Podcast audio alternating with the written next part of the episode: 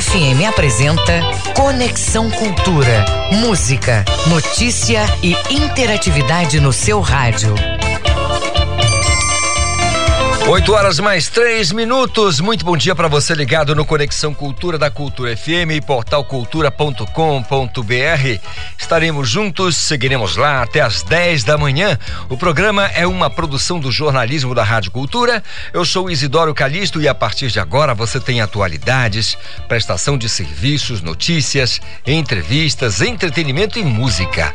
Tudo isso, meu amigo, para você ficar conectado com o que se passa aqui no estado do Pará, na Amazônia, no Brasil e no mundo. Você está Ouvinte ouvindo? do Conexão sabe que pode fazer parte da nossa programação. É simples demais. É só mandar a sua mensagem para o nosso WhatsApp 985639937. 985639937. O nosso e-mail é culturafm@funtelpa.com.br. Você está ouvindo? Conexão Cultura Então a tá. 93,7. Fica com a gente, Fequito. Fica com a gente, meu amigo. Fica com a gente, Reginaldo. Hoje é dia 19 de novembro, sexta-feira. Graças a Deus, quando ela acontece, as coisas ficam muito, mas muito melhores, né? Edgar Augusto, logo mais você não vai perder a Feira do Som. Hoje é dia de muita música aqui no Conexão com banda Zainit e Vitória Pinheiro. Tem ainda a nossa corte Suzana Sayag, o nosso quadro de cinema com Marco Antônio Moreira, um baita crítico de cinema, e ainda a análise do futebol com Ivo Amaral, sem falar do esporte educacional com a professora Claudinha Dunel.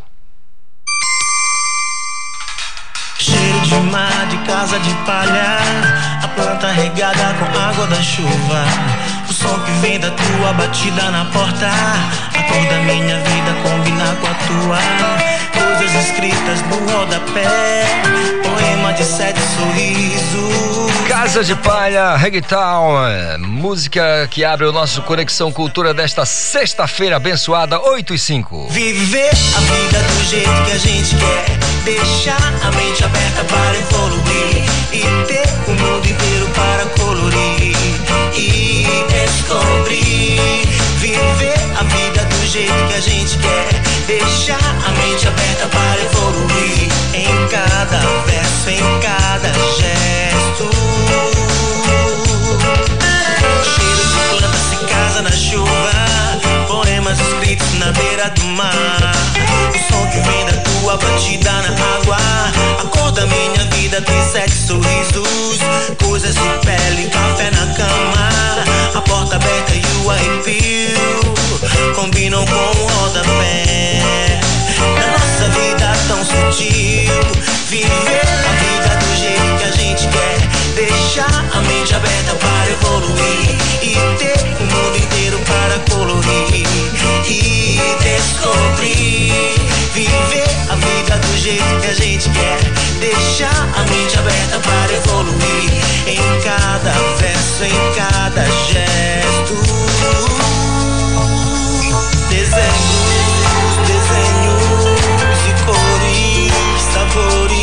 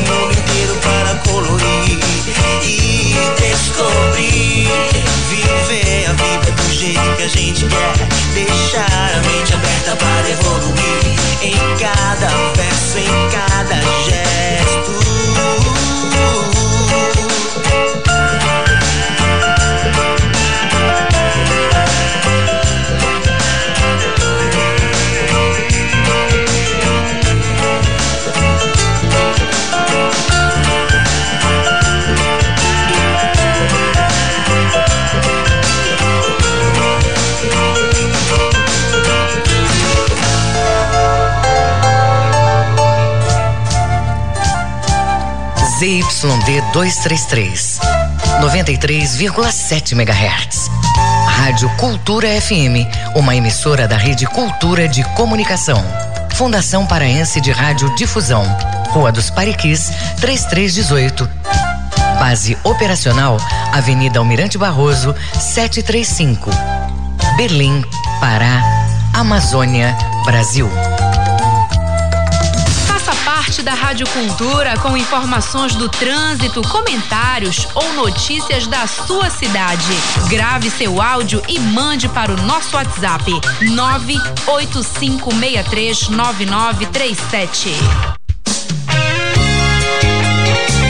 O ritmo contagiante do brega, no calor amazônico. As músicas, a história, o cenário. Brega, patrimônio imaterial e cultural do estado do Pará. As Marcantes, de segunda a sexta-feira, das seis às sete da noite. Cultura FM 93.7.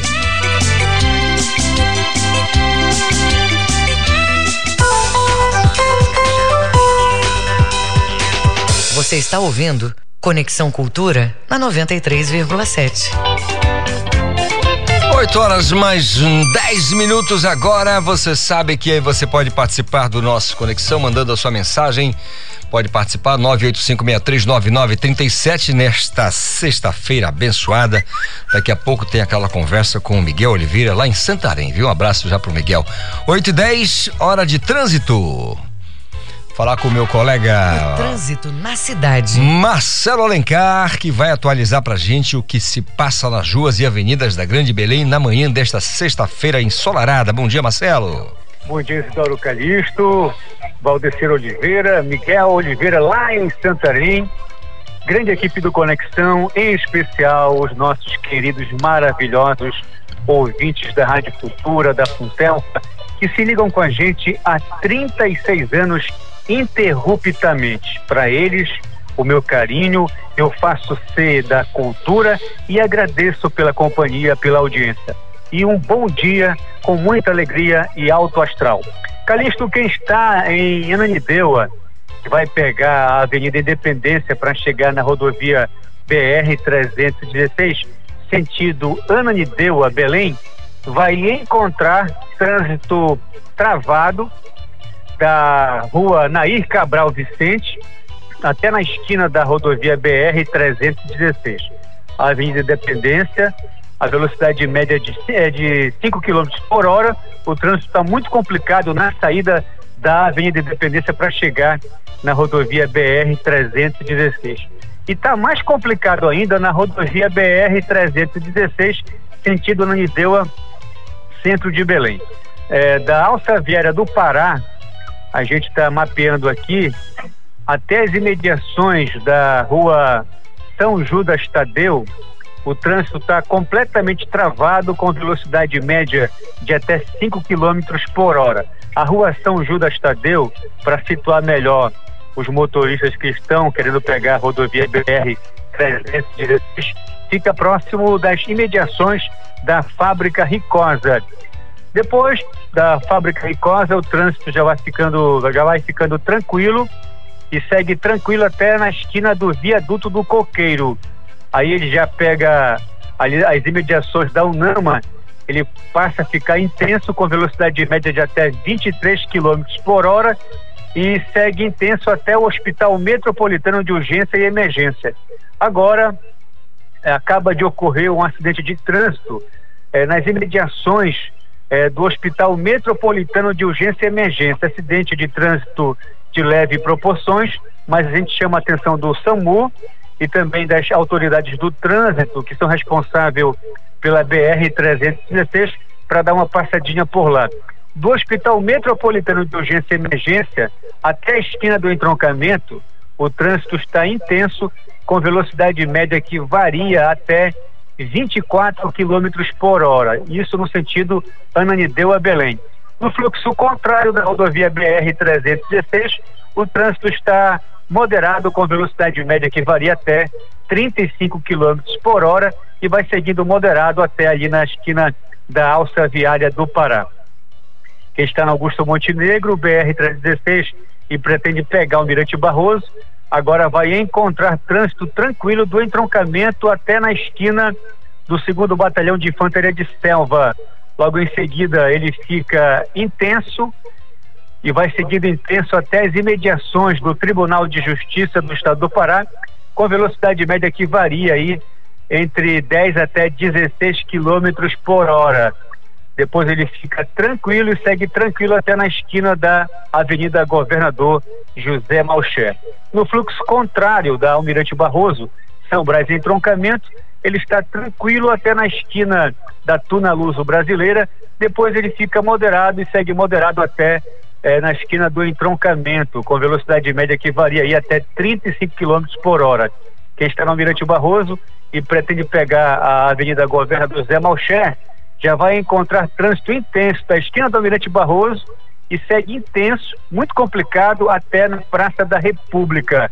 Então, toda atenção para quem vai é, dirigir pela Avenida Governador José Malcher. Quem está na Avenida Braz de Aguiar vai encontrar trânsito intenso com velocidade média que varia até 9 quilômetros por hora. Na rua João Balbi, o trânsito está intenso, com velocidade média de até 11 km por hora. Quem vai dirigir pela rua Antônio Barreto vai encontrar trânsito intenso também, com velocidade média de até 10 km por hora. O trânsito também está intenso na rua Oliveira Belo, em Belém, com velocidade média de até 9 km por hora. Quem está em Coraci, na Vila Sorriso, e vai pegar a rodovia Arthur Bernardes, vai encontrar agora pela manhã trânsito parado, totalmente travado, do Centro de Tecnologia da Eletronorte até a, a, esquina da Avenida Pedro Álvares Cabral. E a gente falando em trânsito travado, parado, intenso, rodovia na Avenida Arthur Bernardes, eh, a gente também quer lembrar que a, a Prefeitura Municipal eh, de Belém, né, através da sua secretaria, fez uma operação de tapa-buracos na Avenida Arthur Bernardes, que me, fez melhorar o trânsito na via. Então a gente quer é, parabenizar essa ação da Prefeitura Municipal de Belém. Quem está na, no, no elevado Daniel Berg ou na Avenida Júlio César e pretende pegar a Avenida Pedro Álvares Cabral, vai encontrar trânsito tranquilo até na esquina da passagem São João. Depois ele fica intenso e segue intenso até na esquina ali da Avenida Visconde Souza Franco, com velocidade média que varia até 15 km por hora. Bora conferir agora a movimentação do trânsito na Rua dos Pariquis, que nesse momento apresenta um trânsito bastante leve, com velocidade média que varia até 35 km por hora. Eu sou o Marcelo Alencar, o garoto do trânsito da Rádio Cultura, direto do Departamento de Rádio Jornalismo, para o Conexão Cultura. Volta no comando Karateca Isidoro Calixto Ossi. Você está ouvindo Conexão Cultura na 93,7.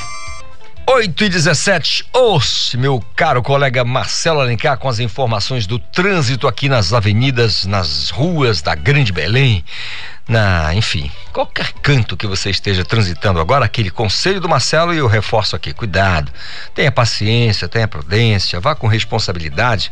Um acidente é muito complicado, atrasa a tua vida, atravanca o teu dia e a pessoa que também fica envolvida, ou as pessoas, né? Às vezes não é somente uma pessoa, você pode complicar tudo. Então vamos facilitar, não vamos complicar. 8 e 17 meu papo agora com Miguel Oliveira, que está aqui em Santarém, aqui do lado. Bom dia, Miguel. Bom dia, Calixto. Bom dia, Marcelo Alencar. Bom dia, ouvintes do Conexão Cultura. Falamos ao vivo de Santarém nessa manhã chuvosa de sexta-feira, Calixto.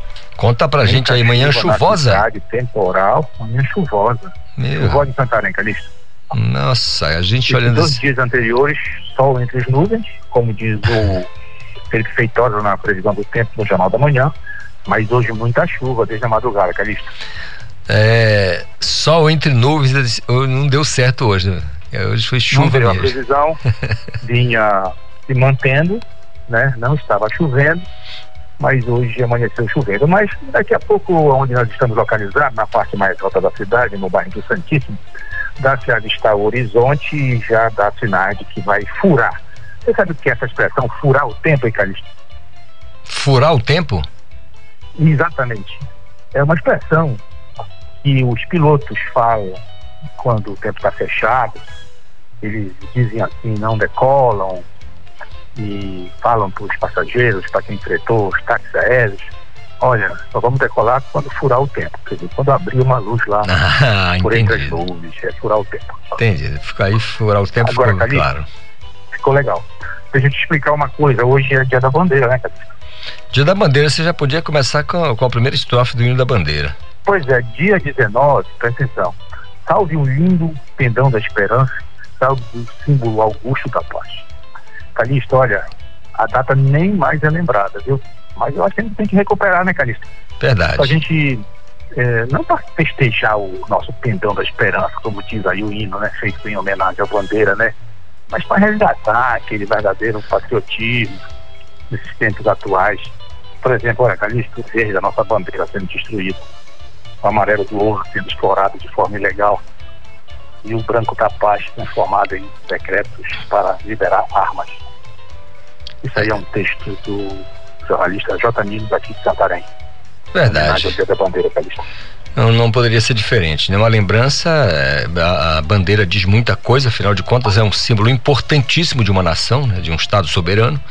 E quando você tem esse estado de coisas que estamos vivendo atualmente, as pessoas tendem a se manifestar. E esse aí se manifestou no- na base da poesia, né? Isso é importante. Olha, Calixto, eu lembro muito bem tempo de escola, né? Meu colégio, não era colégio militar, era um colégio de orientação religiosa de uma congregação norte-americana. Nós tínhamos que hastear a bandeira todos os dias. Solenidade de hasteamento da bandeira antes de começar a aula, cantar o hino nacional formando, como é que chama, né? Forma. Todo mundo ali, aquela molecada, né, entendeu? Com mão no peito, prestando atenção pro pavilhão, cantando o hino, para depois entrar em sala de aula. Fiz isso muitos anos, Calixto. Verdade. A gente que viveu um pouco dos anos 80 tinha aquela coisa mais. questão do civismo, né? Eu sou É. antes disso.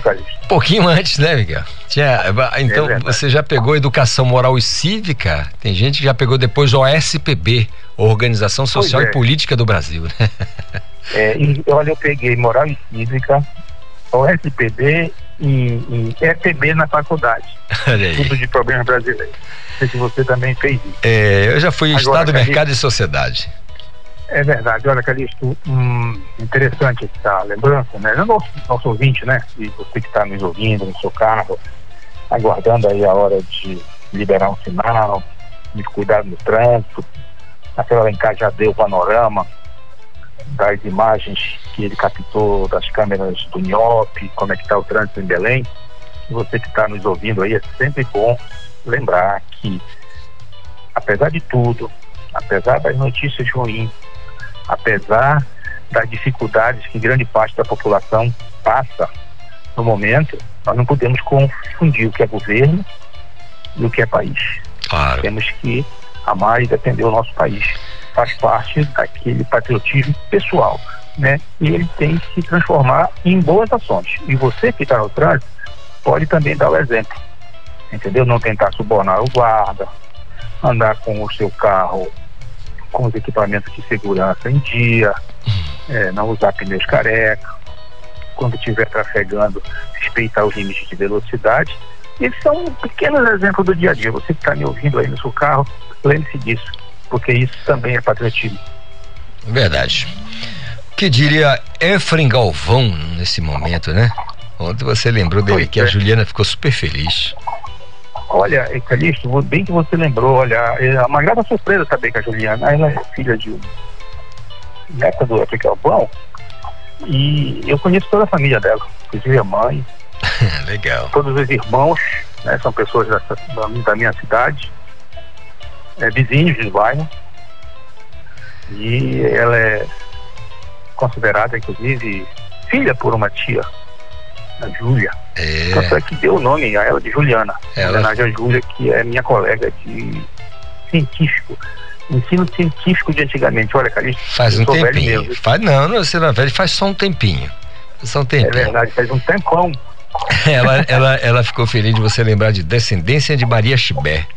Que é o Pois é, livro. olha, engraçado, porque esse livro do Efraim Galvão é um livro interessante, é uma ficção permeada de fatos reais. E aí ele traça toda uma descendência de alguns personagens que viveram em Santarém. É, por falar em personagem, né, Calixto? A gente tem hoje um registro aqui, Calixto, de uma personagem, viu, Calixto? Uma história interessante. Você quer saber, né? Você deve estar curioso, hein, Calixto? Verdade, estou aqui porque são 104 anos, né? Pois é, Calixto, olha, olha a coincidência. Nada é por acaso. Dona Raquel, ela faria 104 anos no dia 29 de dezembro, que é dia do meu aniversário. Ela Olha morreu ontem. Nossa. E ela e a irmã Judite eram pessoas que se dedicaram ao magistério, eram devotas de Santo Antônio, mas fizeram profissão de fé pela solteirice. Não casaram para se dedicar ao magistério. Então, a dona Judite, a irmã mais velha, já faleceu. Ela se vive, estiver, faria 106 anos. E a professora Raquel, ela faleceu ontem, ela iria completar 104 anos em dezembro. E as duas tiveram uma história muito bonita na educação de Santarém. Isso, olha, Calixto, há 80 anos atrás, 70 anos atrás. E não é, é bom sempre lembrar essas pessoas né, que se dedicaram ao magistério. Então vamos falar hoje da dona Raquel, que faleceu ontem, professora. Ela e a irmã trabalharam por mais de 30 anos, tiveram que se aposentar, porque depois que tiveram problema de vista, mas ficaram dando aulas particulares. E aí tiveram uma vida eh, juntas, né? Ficaram eh, juntas até que Judite morreu, eh, moravam juntas, se dedicando a outras coisas. E a professora Raquel, ela concluiu no meados da década de 30, Calixto, o curso de normalista. Você se lembra desse curso de normalista? Não, Miguel, aí já. Olha, Calixto, o IEP é justamente o Instituto de Educação do Pará, que celebrou 150 anos, né, Calixto? Ele era para a formação de normalistas, a antiga professora primária. Então, aqui em Santarém, elas estudaram no grupo escolar de Santarém, que hoje é um outro colégio estadual, Rodrigo dos Santos, já foi escola de comércio. E a irmã começou a dar aula aos 14 anos a Raquel um pouco depois. Ela foi trabalhar na zona rural de Santarém, na comunidade de Pinhel, na região do Rio Tapajós. Ela ficou lá uns, uns anos e depois voltou para a cidade e foi trabalhar em várias escolas. A principal, é uma que era chamada à época de Escola Rural Magalhães Barata, que onde hoje está erguido a Escola Estadual Álvaro Adulto da Silveira, é a principal escola estadual de Santarém, a mais tradicional, é, construída pelo ex-governador Jarbas Passarim e depois ampliada pelo ex-governador Alacir. E elas duas se dedicaram não só ao magistério dentro da sala de aula, mas também dando aula particular, recebendo filhos e filhas de pessoas da sociedade de Santarém, que hoje são médicos, advogados e empresários. E a Raquel, ela viveu numa casa onde se respirava cultura. O pai, por exemplo, tinha pouca instrução, mas ele era um exímio tocador de pistão e cantarolava também pela casa. E nesse clima elas foram criadas. E aí essa devoção a Santo Antônio, e muita gente deve perguntar, poxa, mas devotas de Santo Antônio e optaram pela solteirice, né? Porque, todo mundo fala isso que Santo Antônio é santo casamenteiro, né? Mas olha, a gente tem até uma, uma discussão, né? Na verdade, santo casamenteiro é São José, que é o santo da família. Mas deixando as polêmicas ao lado, é, para lembrar que Raquel Judite, e mais a Raquel, elas envolviam nas festas de Santo Antônio aqui em Santarém, na antiga Santarém. Santarém é, do pós-guerra, pós-segunda guerra mundial, e eles, elas organizavam, por exemplo, a tradição do banho de cheiro, de acender fogueiras, enfim, é, em homenagem a Santo Antônio, né? Que é o primeiro santo da quadra junina, dia 13. E elas ficaram muito tempo organizando essa, esse tipo de celebração é, ao redor de fogueiras, às margens do rio Tapajós, e a parte da população tomava banho de cheiro. Que é uma tradição, Calixto, que a gente está perdendo. Aqui em Santarém, eu sei que em Belém ainda as herdeiras dos europeus fazem esse tipo de evento, né, na época junina, mas é uma tradição pela qual tanto lutaram para preservar a professora Judite e a professora Raquel, que ontem nos deixou é, à beira de completar 104 anos. É uma história muito bonita, Calixto. Isso, é isso, Miguel. A gente tem pessoas que vão passando, que fazem parte da história da nossa região, né? E são importantes. Importante é o legado também que fica, né? Porque ninguém é eterno. Não vamos viver Sim. para sempre. Todos nós passaremos.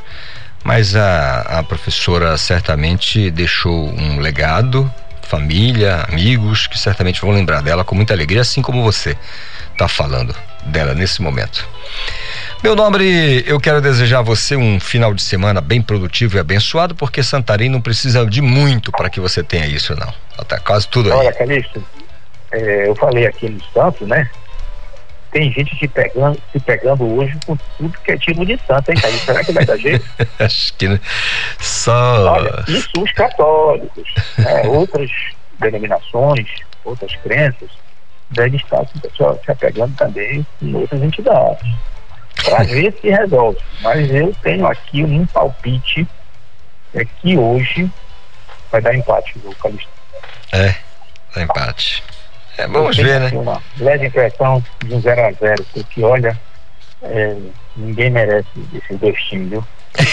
eu tenho impressão. Com a fome com a vontade de comer, Calixto. Eu tenho impressão, eu tenho impressão que hoje o Remo mete 3 a 0 tranquilo sem, sem sofrer. É verdade, Calixto? É, eu, Olha, eu tenho essa impressão. você é devoto de, de Santo do Vixe.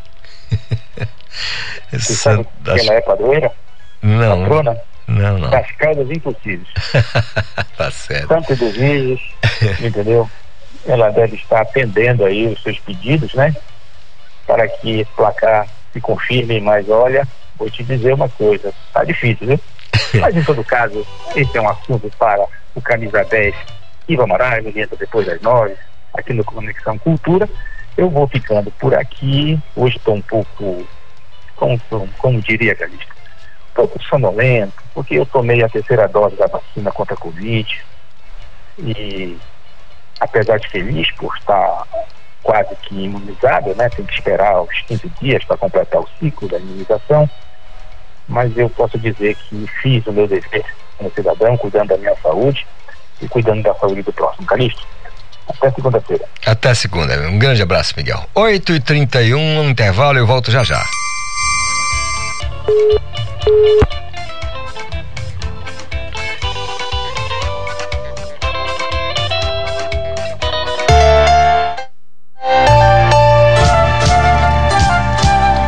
ZYD 233, 93,7 MHz.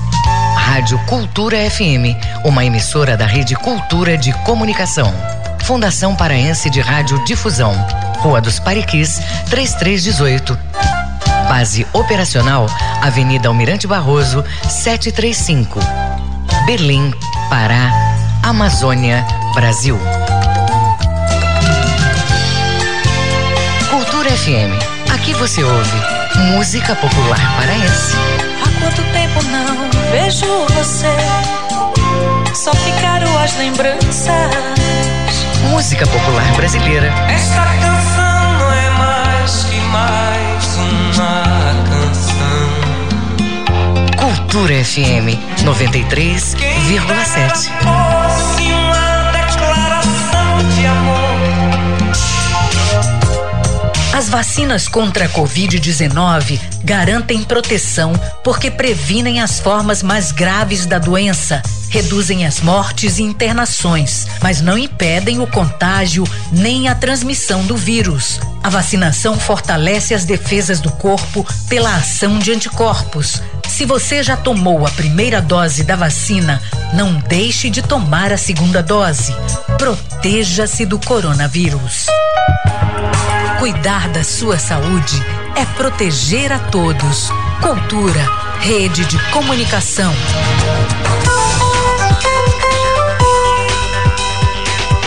Você está ouvindo Conexão Cultura. Agora são 8 horas mais 33 minutos de volta aqui com o nosso Conexão Cultura, o nosso Conexão desta sexta-feira, que tem uma, uma manhã muito bonita de sol e é o que a gente deseja para você. Um dia feliz, de muito trabalho, muita produtividade, diversão e arte, se sobrar um tempinho, sabe?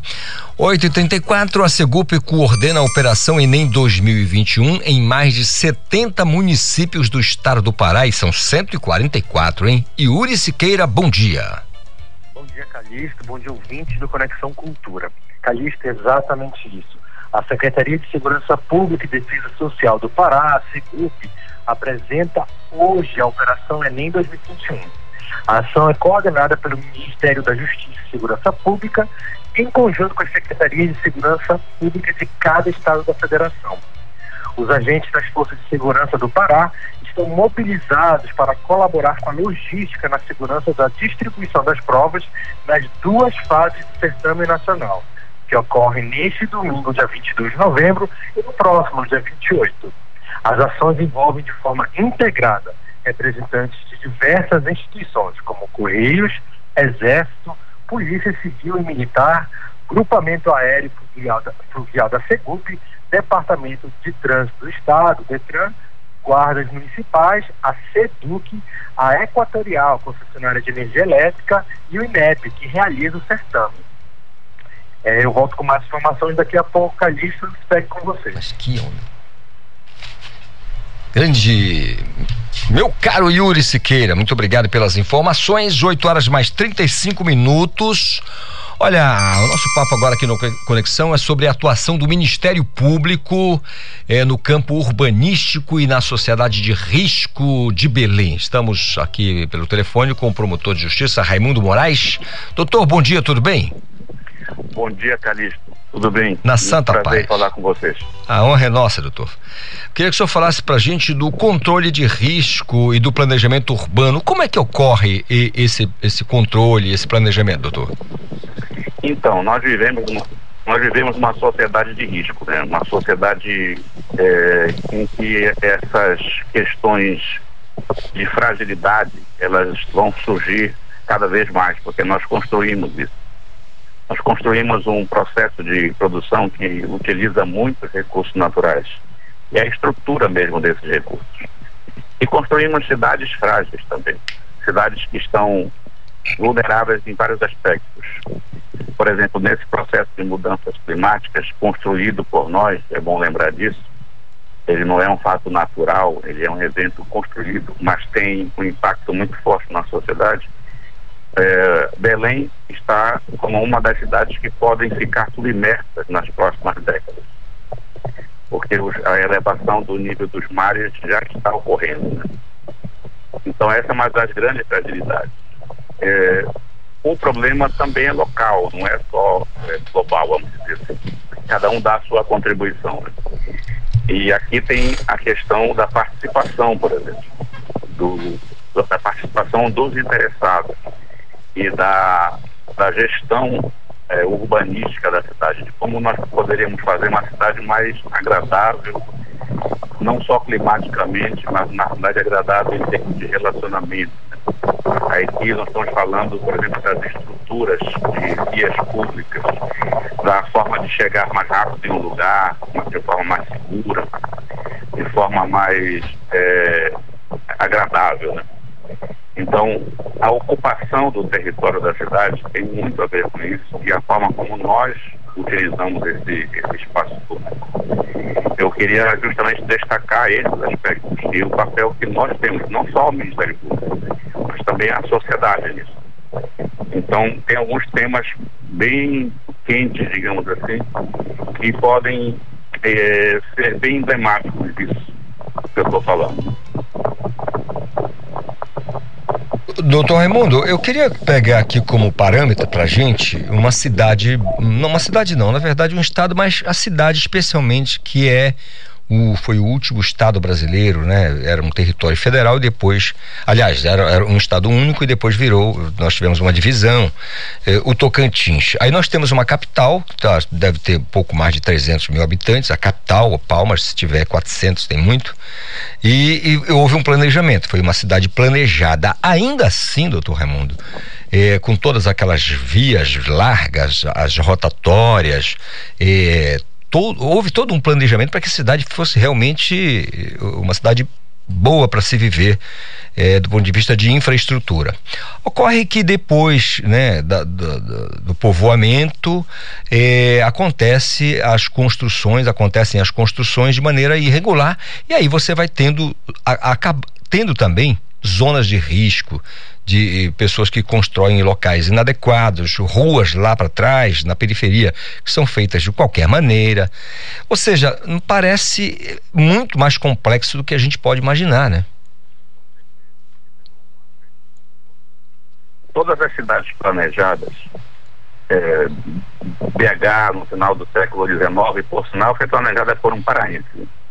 É, Brasília, né, o grande emblema da cidade planejada no século XX, referência mesmo da arquitetura e do urbanismo em termos mundiais. E Palmas, como você bem lembrou, que seguiu o rastro de Brasília. O, o, planejamento, a estruturação da cidade não significa que no próprio plano não hajam, por exemplo, as nossas, os nossos problemas humanos de desigualdade. Você sabe que, por exemplo, que Brasília eh, não incluiu quem foi construí-la, os candangos, que foram morar nas cidades satélites que não estavam no plano, no plano, no plano piloto no planejamento. Então, é, esse tipo de distorção é, já é intrínseco ao humano. E o outro problema é justamente o que você falou também, é não seguir o plano. Mas, além disso, tem o que é, eu acho que é o principal da sua, do seu, da sua questão aí, é como fazer com que uma cidade permaneça é, um espaço mais amigável de vida mais agradável. Então isso não é algo que se faz num tempo e pronto, está definido e acabou. Não, é dia a dia, é no dia a dia. É na dinâmica do uso desse espaço, é, é no, no, relacionamento das pessoas nesse espaço. É isso que faz algo ficar melhor. É porque a, uma cidade não é um evento natural realmente. Então ela é um evento humano. A, a cidade é um corpo construído por nós. É uma, essa comparação do corpo é, eu gosto de utilizar porque é muito boa. A mostrar como é que nós cuidamos do nosso corpo. Sendo bem honesto, né, nós não cuidamos de uma forma 100%. Nós negligenciamos muitas coisas, não só na higiene, na alimentação, no, no, no exercitamento do corpo, na saúde do corpo. Tem áreas que a gente sequer olha e, e cuida. São áreas que, que são frias, são, são duras, são dolorosas. Então a, cidade também tem essas áreas, a cidade também tem as suas fragilidades. E também pode, obviamente, ter o seu conserto, a sua cura, o seu tratamento. E esse é o nosso, o nosso objetivo, esse é uma, essa é a nossa tarefa. Doutor Raimundo, o senhor considera que no nosso caso aqui, né, falando de Belém, é a nossa capital, o senhor considera que a, a Orla seja o maior gargalo para esse ordenamento? A Orla não é, é, a Orla não é um gargalo, a Orla é um limite que nós temos para trabalhar. Ela é, na verdade, uma oportunidade. É a forma como nós, nos, nós abordamos ela. Não sei se você pegou um ponto muito importante mesmo, muito sensível. Né?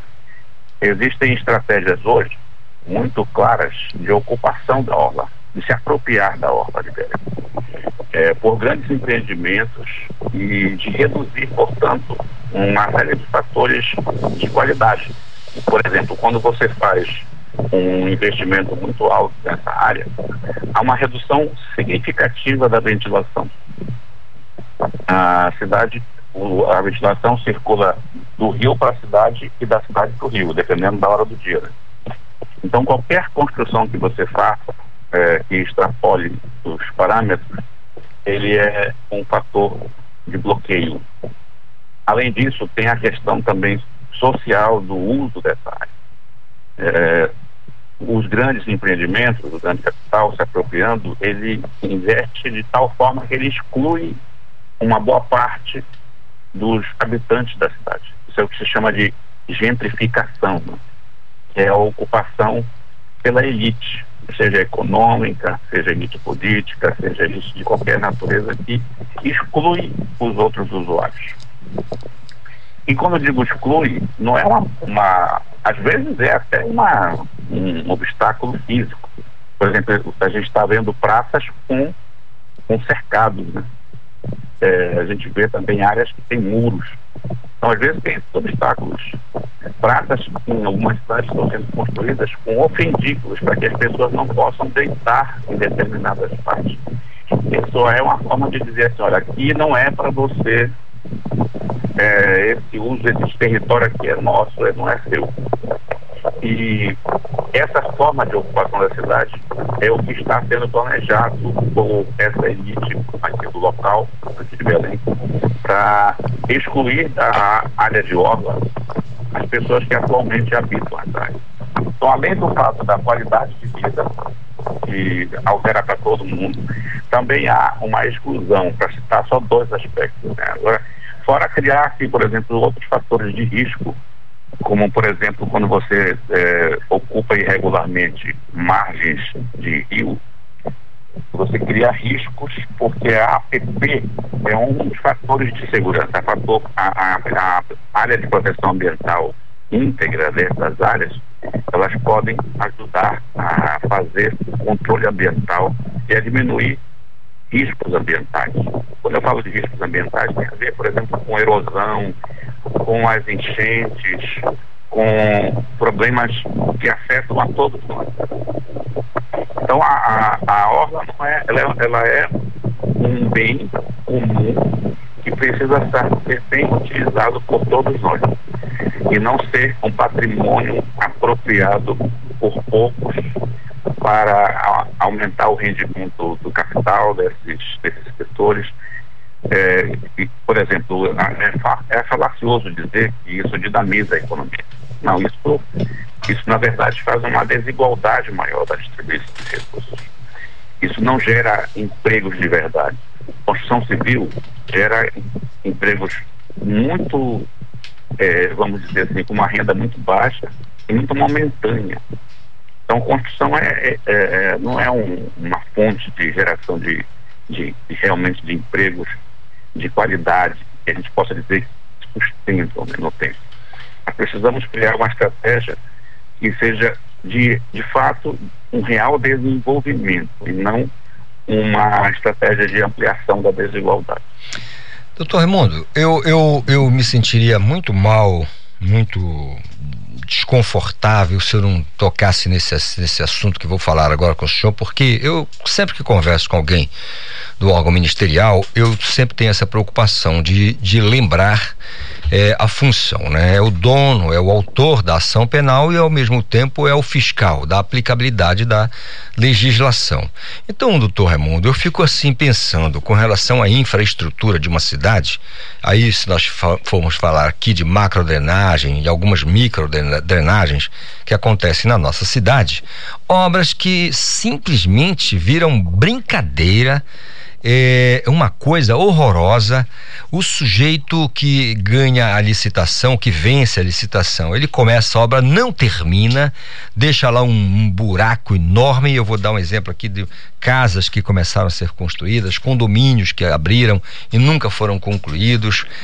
Eu pergunto, o Ministério Público se preocupa nesse aspecto porque quando você tira, por exemplo, uma, uma, uma determinada quantidade de pessoas de uma área como a Vila da Barca, para um outro local. É, é, é bom porque você pode depois a, organizar aquela área, fazer dela dar uma, uma, uma função social melhor, ou seja, fazer com que as pessoas vivam de maneira melhor na cidade. Aí eu pergunto: o Ministério Público se preocupa nesse aspecto também de fiscalizar essas obras, ver se está tudo direitinho? E quando acontece o colapso, ou seja, o sujeito vai embora, abandona a obra, por que que normalmente. é um, um grande grilo para a população. Você, poxa, por que que isso acontece? O cara venceu, o dinheiro sumiu, não concluiu a obra, ficou do mesmo jeito, um monte de buracos. É que o senhor? Eu estou colocando aqui, isso pelo amor de Deus, não vai nenhuma crítica ao órgão ministerial. É apenas uma reflexão para a gente fazer aqui junto com os nossos ouvintes. É bom lembrar que o Ministério Público não decide sobre licitação, não contrata, nós fiscalizamos e processamos, né? responsabilizamos. Eu vou falar de um aspecto aqui urbanístico. Existe um aspecto aí de improbidade administrativa que pode ser que em algumas, algumas situações ocorra e não é da minha atribuição. Eu não todo poderia, digamos assim, explorar muito a fundo. Mas em todas essas situações em que tem ocorrido essa, essa questão de abandonar obras públicas, por exemplo, muitas vezes o processo de licitação ele faz com que seja selecionada não o melhor, por incrível que pareça. A legislação amarra tanto, mas às vezes vai pelo menor preço e aí você contrata alguém que não tem a mesma capacidade e a mesma qualidade. Esse é um dos problemas que podem ser a causa disso. Existem também problemas de outras naturezas, digamos assim, que é o fluxo de recursos. Muitas vezes esses recursos, especialmente na área de habitação, eles são resultantes de convênios. A União detém e ela não quer abrir mão disso, que é uma distorção, é bom lembrar. A União quer ficar como a detentora dos recursos, inclusive não eram para ser dela, e quer que os prefeitos e governadores estejam lá pedindo para poder fazer aquela, obviamente, aquela troca política, né, o beijo na mão. Mas então, às vezes esses recursos são derivados de convênios com a União e às vezes o repasse não é feito. Especialmente quando há substituição de governos, a coisa se, se perde muitas vezes. Então, quando, quando não há o fluxo adequado de recursos e não há pagamento, portanto, as empresas também tendem a abandonar. É bom lembrar que às vezes as empresas são pequenas, elas não têm caixa para sustentar uma situação por muito tempo. E muitas vezes é bom deixar claro que não é só, é, digamos assim, um lado que está sendo injusto. Eu estou tentando explorar aqui aspectos possíveis de vários casos. Né?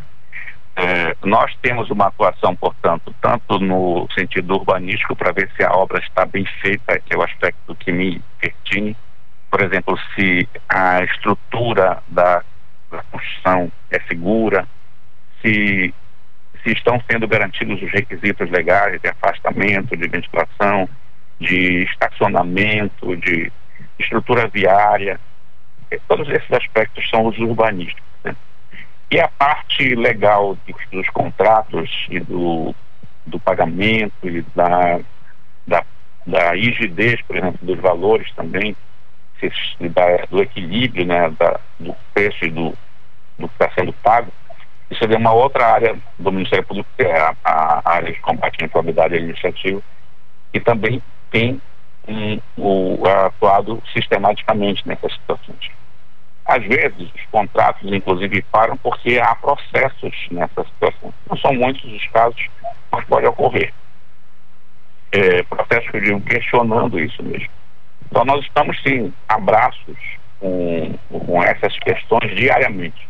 Aliás, existe um, um campo muito amplo aí de atuação, que é a fiscalização da atividade de controle urbanístico da prefeitura mesmo.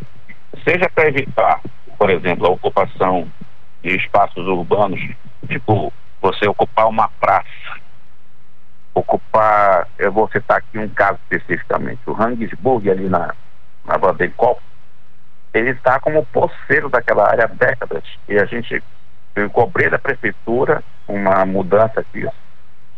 Simplesmente ocupação mesmo ali, assim, vamos dizer na cara de pau mesmo, né? E eles entraram com mandado de segurança e brecaram, brecaram o, a atuação da prefeitura nesse sentido. Tem um processo, portanto. Essa é uma ocupação irregular do espaço público. Pode ser, pode ser também a ocupação de uma via, às vezes as pessoas constroem portões fora do, sua, do, seu, do, seu, do seu terreno, já dentro da, da calçada, escadas, é, garagens, é, uma miscelânea assim de ocupação irregular, né, de construções irregulares. Então, não só, portanto, o aspecto, por exemplo, dentro do terreno da pessoa, é, a construção pode ser irregular porque ela pode ser feita com riscos muito grandes para os vizinhos e para si próprio. Um prédio, por exemplo, que não atenda os requisitos técnicos que devem ser atendidos para efeitos de segurança. Por exemplo, o, o, a estrutura do prédio, os cálculos estruturais, a consideração da qualidade ambiental e da qualidade da construção. Então, eh, isso é um, uma variedade enorme de casos em que a gente tem atuado e vai, portanto, desde a ocupação de calçadas, praças, vias e de, de, de terrenos também públicos, tipo margens rios, é, que faz com que nós tenhamos aí talvez uma, maior parte do tempo dos recursos que são muito pequenos, é bom lembrar, para acompanhar toda essa dinâmica. Então nós cobramos diariamente um volume muito alto nesse sentido. É, você falou também dos programas de microdrenagem, de macro, eu vou falar de macrodrenagem e microdrenagem, porque as duas coisas estão ligadas. Nós acompanhamos tanto o, o programa da Bacia do UNA, que é o maior e o mais antigo. Nós estamos com uma ação judicial aí, inclusive, para que a prefeitura, isso já não é de hoje, é bom lembrar, não foi dessa gestão, já faz uns, uns anos que essa ação está tramitando e a cobrança é exatamente de que a bacia, de que o programa que foi instalado, o sistema, funcione como deve ser. Ou seja, sejam feitas as dragagens, sejam feitas as limpezas, a manutenção da estrutura e toda a dinâmica dele. Mas tem um problema muito grave nesse programa. Ele não foi construído para que a, a, aqueles que moram no, na, nas margens do, dos canais, dos rios, dos igrapés urbanos, eles participassem como gestores mesmo, como fiscalizadores, como gestores. Quando você faz um programa sem a participação da sociedade, ela se sente normalmente excluída. Um dos resultados é que as pessoas que moram no entorno, muitas delas, não todas, é bom lembrar, é, jogam no próprio canal, jogam cama, fogão, todo tipo de lixo, ocupam a área, fazem é, espaços privados. Tem uns que são até dizem assim, fazenda tal, tem animais dentro do, do canal, fazem bar com vista panorâmica, plantam árvores, plantam açaizeiros. Quer dizer, porque as pessoas não se apropriaram daquilo de uma forma correta, aí se apropriam de uma forma errada. Né? E o, o, a ação, portanto, é no sentido dessa manutenção. Nós mesmo movimentamos recentemente a, esse processo que está em andamento. O, outras duas bacias importantes que estão em construção é a da bacia da Estrada Nova, que é o Promabem, né? Está em andamento, tem 13 etapas, 13 estruturas, e que é, vem quase já para ser concluído, praticamente já está concluído, mas ainda assim tem problemas, porque tanto na Bacia do Una como na Bacia da Estrada Nova, aliás, todos os programas eles não incluíram uma parte estrutural muito importante que é a estação de tratamento de esgoto. Então fizeram só uma parte. Isso não quer dizer que é impossível fazer, mas ficou incompleto. Esses programas são incompletos em vários aspectos, inclusive nesse. E o outro é a bacia do Tucunduba. E vocês sabem, ali fica naquela região do Guamá, do mar. Também tem três etapas e eles já estão concluindo a segunda etapa. E o, a dinâmica ali a mais importante em termos sociais é a retirada das pessoas que ocupam o Igarapé dentro do leito do Igarapé e, e também áreas frágeis na, na, na lateral. Quando se faz o fluxo regular dessas bacias, o que acontece é que a cidade funciona de uma forma ah, tranquila e o fluxo da água vai normalmente ser regulado, não haverá enchentes, ou pelo menos não haverá enchentes significativas, porque é bom lembrar que Belém, em boa parte do seu território, assim como uma boa parte do, das margens do rio Amazonas, são várzeas. Por definição, são terrenos alagáveis. O que nós fizemos? Nós ocupamos de forma irregular, eu falo como sociedade, né? nós ocupamos de forma irregular essas várzeas. Elas continuam enchendo como como são, naturalmente. E se a gente não sabe lidar com elas, ou seja, se a gente não constrói de uma forma adequada e, e ocupa totalmente a sua área, obviamente que vão ter enchentes e vão ter problemas. Portanto, a enchente não é um problema, ela é um fato natural. Entendo. O problema é a forma como nós, nós como sociedade, nos relacionamos com elas. Verdade. E esses programas de macrodrenagem tendem a ajudar a regular a, o fluxo e a fazer com que, no mínimo, você reduz bastante as enchentes na cidade e a qualidade, portanto, de vida. Tá. Outra questão ligada a isso é a microdrenagem, né, que é a drenagem superficial, a drenagem que é feita pra, principalmente para a, a água da chuva. Quando nós não cuidamos disso, jogamos lixo, por exemplo, na, na sarjeta, na rua, isso vai interromper o fluxo dessa microdrenagem e vai contribuir também para as enchentes. Então, eu estou destacando aqui questões todas que estão de responsabilidade do poder público, mas também, e eu diria até principalmente, de cada um de nós, que não consideramos é, as nossas fragilidades estruturais e as nossas necessidades reais. Né? Então, essa, eu volto a dizer, nós estamos acompanhando todos esses três programas, um com uma ação pública, inclusive, e os outros dois com procedimentos administrativos, para que eles, de fato, sejam realizados como devem ser. Muito bem. Eu respondi a sua pergunta. Claro. Mas eu vou conversar com a nossa produção, doutor Raimundo, para a gente um dia presencialmente, o nobre promotor de justiça está aqui no nosso estúdio, aqui no, no nosso Conexão. Teremos a maior prazer em servir um café aqui para o nobre promotor, para a gente poder bater um papo e esclarecer muitas outras questões que eu tenho certeza que o nosso ouvinte, morador da capital, gostaria de saber com relação à atuação do Ministério Público no que diz respeito a controle de riscos e o planejamento da cidade. Doutor, um, um grande abraço para o senhor, muito obrigado pela delicadeza de conversar com a gente. Um excelente fim de semana, tá bom? Eu que agradeço, Calixto. Grande abraço também. Grande Obrigado abraço. pela oportunidade. Tá certo. São nove em ponto, intervalo e volto já já.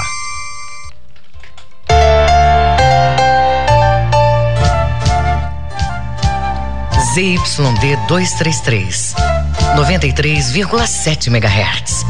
Rádio Cultura FM, uma emissora da Rede Cultura de Comunicação. Fundação Paraense de Rádio Difusão, Rua dos Pariquis, 3318. Base operacional, Avenida Almirante Barroso, 735. Berlim, Pará, Amazônia, Brasil. Cultura FM. Aqui você ouve música popular paraense. Há quanto tempo não vejo você? Só ficaram as lembranças. Música popular brasileira. Esta canção não é mais que mais uma canção. Cultura FM 93,7. Fosse uma declaração de amor. As vacinas contra a Covid-19 garantem proteção porque previnem as formas mais graves da doença, reduzem as mortes e internações, mas não impedem o contágio nem a transmissão do vírus. A vacinação fortalece as defesas do corpo pela ação de anticorpos. Se você já tomou a primeira dose da vacina, não deixe de tomar a segunda dose. Proteja-se do coronavírus. Cuidar da sua saúde é proteger a todos. Cultura, rede de comunicação.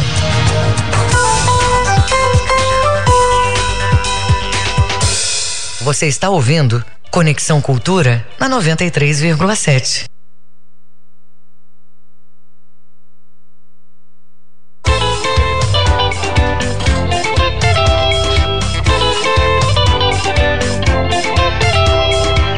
São nove horas mais dois minutos de volta com o nosso Conexão. É aqui a nossa 93.7 Cultura FM. Você pode participar, mande a sua mensagem 98563 9937. Você pode ficar 100% à vontade, tá?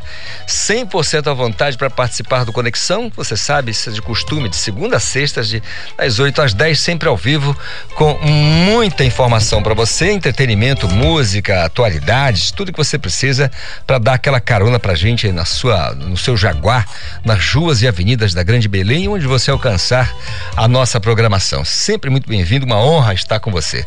Nove horas mais dois minutos.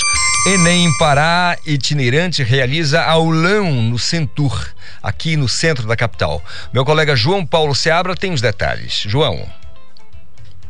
dia também ouvintes do programa Conexão Cultura. E esse aulão que você falou, Cadisto, ele é promovido pela SEDUC, a Secretaria de Estado de Educação, e teve início 8 horas da manhã e vai continuar até o meio-dia. Ele é mais um aulão do programa Enem Pará Itinerante no Centro Cultural e Turístico Tancredo Neves, o Centur, em Belém.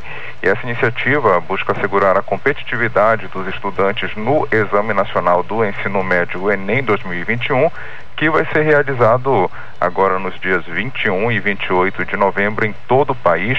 E Calixto, a revisão, essa revisão do, para os alunos, ela vai abordar conteúdos focados em recorrências, com questões presentes todos os anos nas provas, mas que os alunos ainda apresentam alguma dificuldade de compreensão. E vale ressaltar que toda a programação é direcionada aos estudantes da rede pública estadual que estão concluindo o ensino médio em 2021, além daqueles que já concluíram os estudos nos anos anteriores. E durante esse aulão, os participantes recebem materiais de estudos para que estejam aptos a encarar as provas do Enem e também orientações para hábitos mais saudáveis e conteúdos revisados por especialistas nas quatro áreas do conhecimento exigidas no exame, que são ciências humanas e suas tecnologias, ciências da natureza e suas tecnologias, linguagens, códigos e suas tecnologias, matemática e suas tecnologias, além, é claro, aí da famosa e temida redação. Segue com você aí no estúdio, Isidoro Calixto, João Paulo Seabra para o programa Conexão Cultura.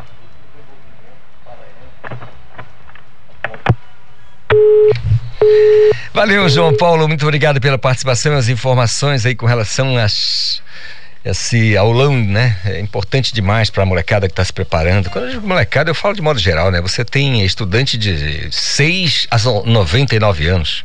Você pode estudar o tempo que você achar interessante e conveniente para você. 9 horas mais 5 minutos. Agora, o nosso papo é sobre esporte educacional, mas também sobre JEPS. Professora Claudinha, bom dia, tudo bem? Bom dia, Calixto. Bom dia a todos os ouvintes da Rádio Cultura FM 93,7.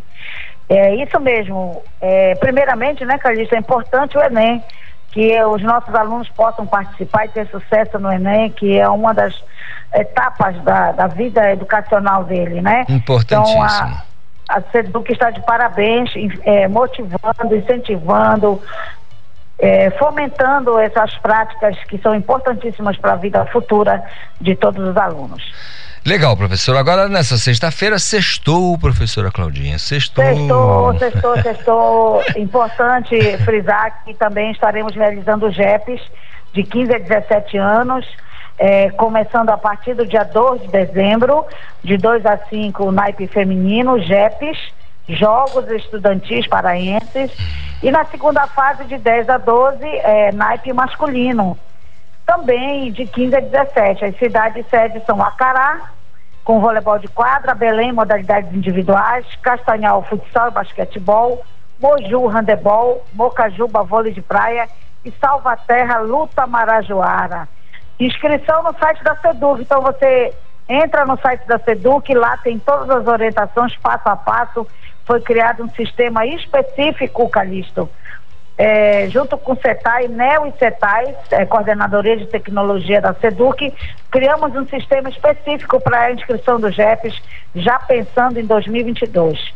E como sabemos que o tempo está curto, tem muita informação no Conexão Cultura, nós temos que falar aqui da seleção de Moju, né? O Duque de Handebol, Moju, Campeonato Brasileiro Infantil. Calixto, as nossas meninas passaram para a semifinal derrotaram São Paulo, né, por 29 a 28. E São Paulo tem o técnico da seleção brasileira, que é o cubano. Né? Então foi um jogo muito duro, mas as meninas do Moju se superaram novamente, demonstraram to todo o seu potencial técnico. E hoje, às 18h30, é a semifinal contra o Clube Português de Recife. É, Recife Pará na semifinal do Campeonato Brasileiro Infantil Feminino de Handebol. E aí eu faço um convite a todos os paraenses, assistam ao vivo este jogo de semifinal do handebol, prestigiem essas meninas do, da, do Moju infantil é, pelo Facebook, Duque Handebol Hande Moju. O Facebook que vai transmitir esse jogo ao vivo é Duque Hande Moju. A sua torcida paraense é importante para as meninas do Moju, para a Associação Beneficiente Duque de Handebol. Então, essas são as notícias do esporte educacional, puxando um pouquinho o esporte de rendimento, mas quem representa o esporte de rendimento hoje no Pará é o esporte educacional. É isso, Calixto? Tem alguma. Não, professora, só para dar um beijo na senhora e dizer que a gente sempre deseja sucesso e entusiasmo, porque é sempre bom ter a sua agenda aqui conosco no Conexão Cultura, tá bom?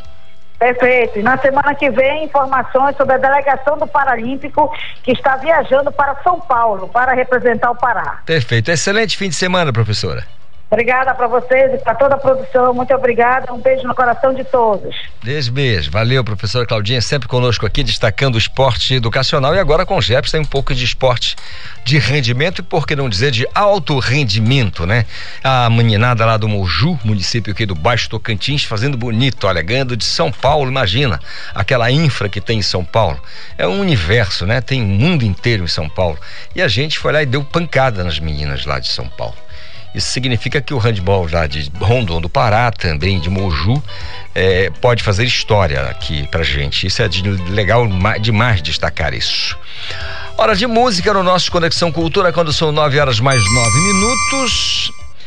Vitória Pinheiro está com a gente aqui no Conexão, no estúdio, depois de 500 agendas desmarcadas ela aparece aqui com a gente para fazer um som. Bom dia, tudo bem, Vicky? Bom dia, bom dia. Tudo em paz?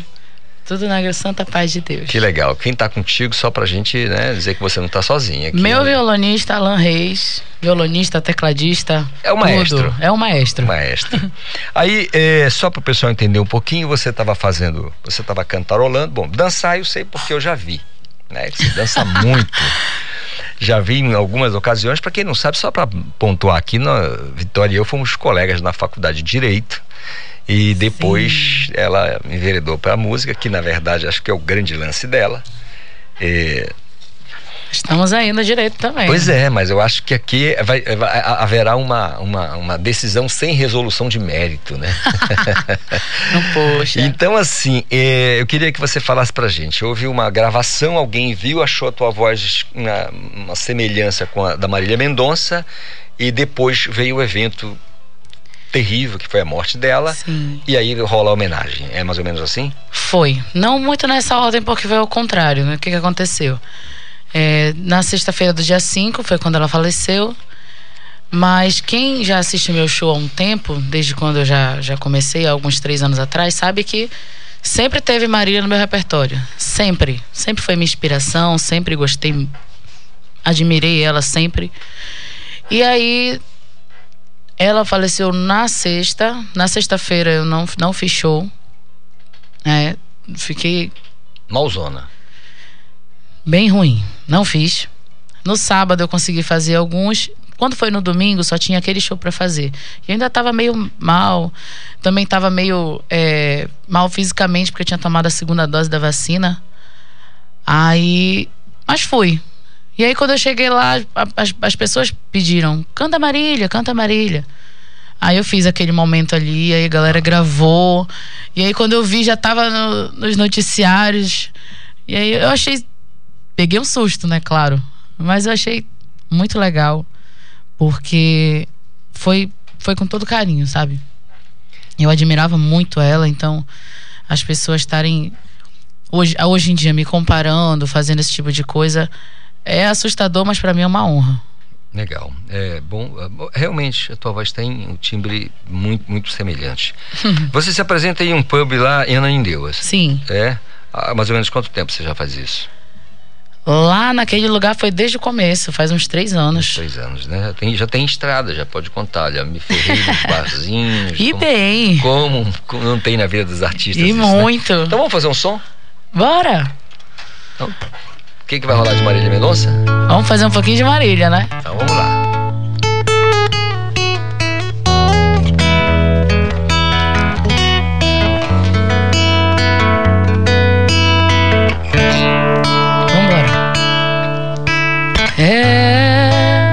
Já tá ficando chato, né?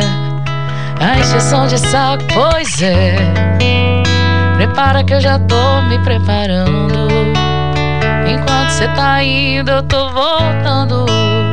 E todo esse caminho eu sei de cor. Se eu não me engano, agora vai me deixar só. Um segundo passa a não me atender. No terceiro é se arrepender.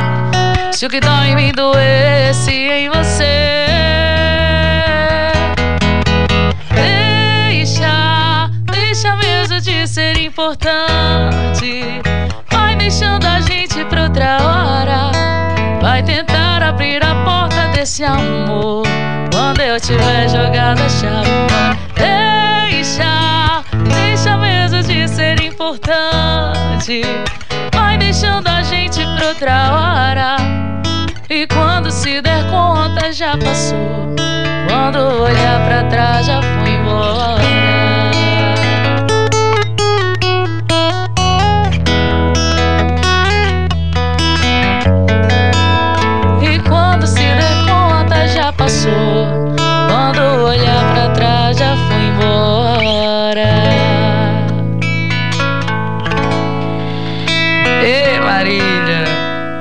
Saudade, né?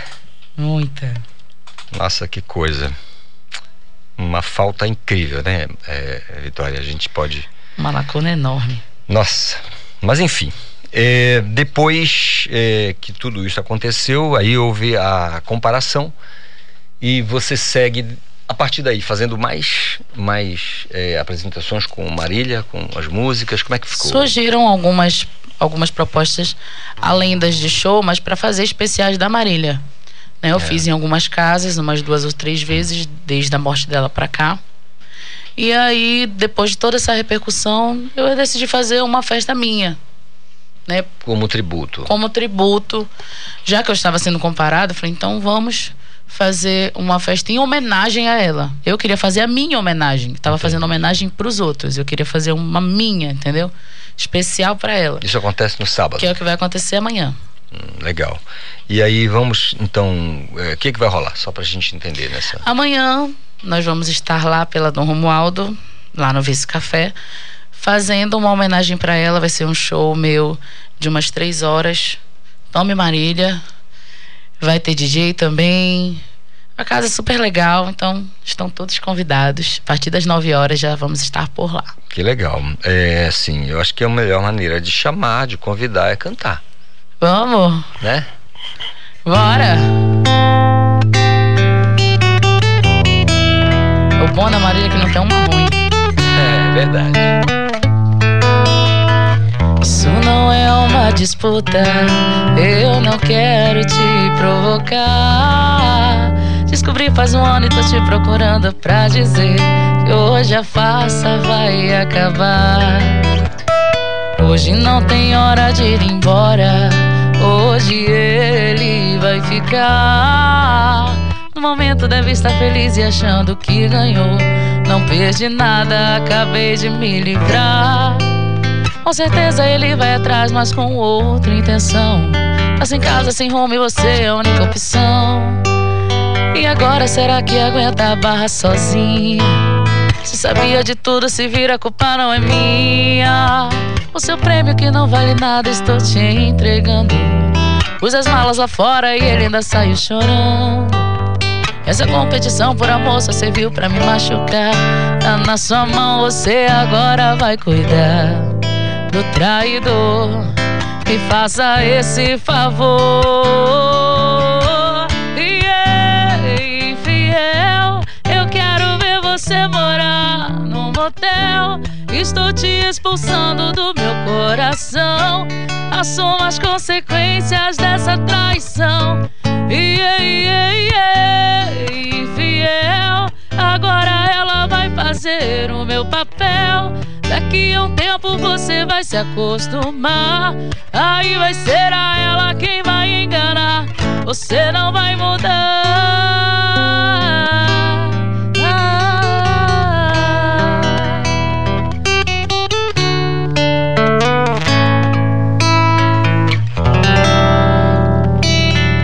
Oh, sofrência boa. Bom, e aí na apresentação acontece essas e muitas outras. Tem alguma coisa que você preparou, tipo, não aqui pra não dar spoiler, mas. Dizer, é spoiler, mas não pra mostrar aqui. Vai que vai rolar, tipo, alguma coisa que você bolou, um poporrio, alguma coisa? Vai rolar. Vai rolar? Com certeza. Teremos surpresas. Algumas amanhã. surpresas. Com certeza. Que legal. O público tá então convidado todo mundo, né? Quem curte. Todos estão convidadíssimos amanhã para essa homenagem da Marília, é, que eu farei com todo carinho, com todo amor. Então todo mundo que é fã dela, todo mundo que gosta da música dela, que acompanha ela, está convidado a homenageá-la junto comigo amanhã, a partir das nove da noite. Interessante, eh, Vitória, que alguns roqueiros, o pessoal do rock mesmo, né, tem uma, uma- não é bronca, né, mas tem um grilo com certas, certos gêneros musicais, porque rock Uhum. é guitarra distorcida, Sim. enfim, aquela coisa toda, mas tinha um respeito profundo. Eh, pela Marília, pela, ela começou muito menina, né? Escrevendo, tocando, de uma personalidade incrível mesmo. E aquela história, né? Lembra de Jane Joplin, lembra de Amy House e tantas pessoas que foram cedo, mas eram geniais. Com certeza. No caso dela foi uma coisa estúpida demais aquele acidente, né? Uma coisa que não dá pra. É, é lamentável. Né? A gente só Lamentável. pode realmente lamentar profundamente. Queria que você fizesse a última então e convidasse o pessoal para a apresentação amanhã. Vamos, vamos fazer Vamos uma última aqui também dela.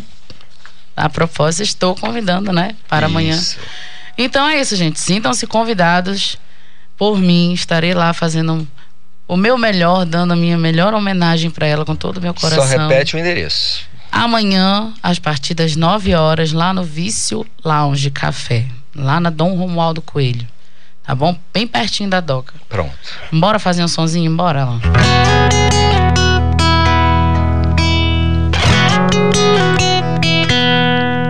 Tá de novo com essa pessoa. Não tô acreditando, vai fazer papel de trouxa outra vez. Se não aprende mesmo, hein? Pra você isso é amor, mas pra ele isso não passa de um plano B. Se não pegar ninguém da lista, liga pra você, te usa e joga fora. Para de insistir, chega a desiludir. O que cê tá passando eu já passei, eu sobrevivi. Se ele não te quer, supera. Se ele não te quer, supera. Ele tá fazendo de tapete o seu coração. Promete pra mim que dessa vez você vai falar não. De mulher pra mulher,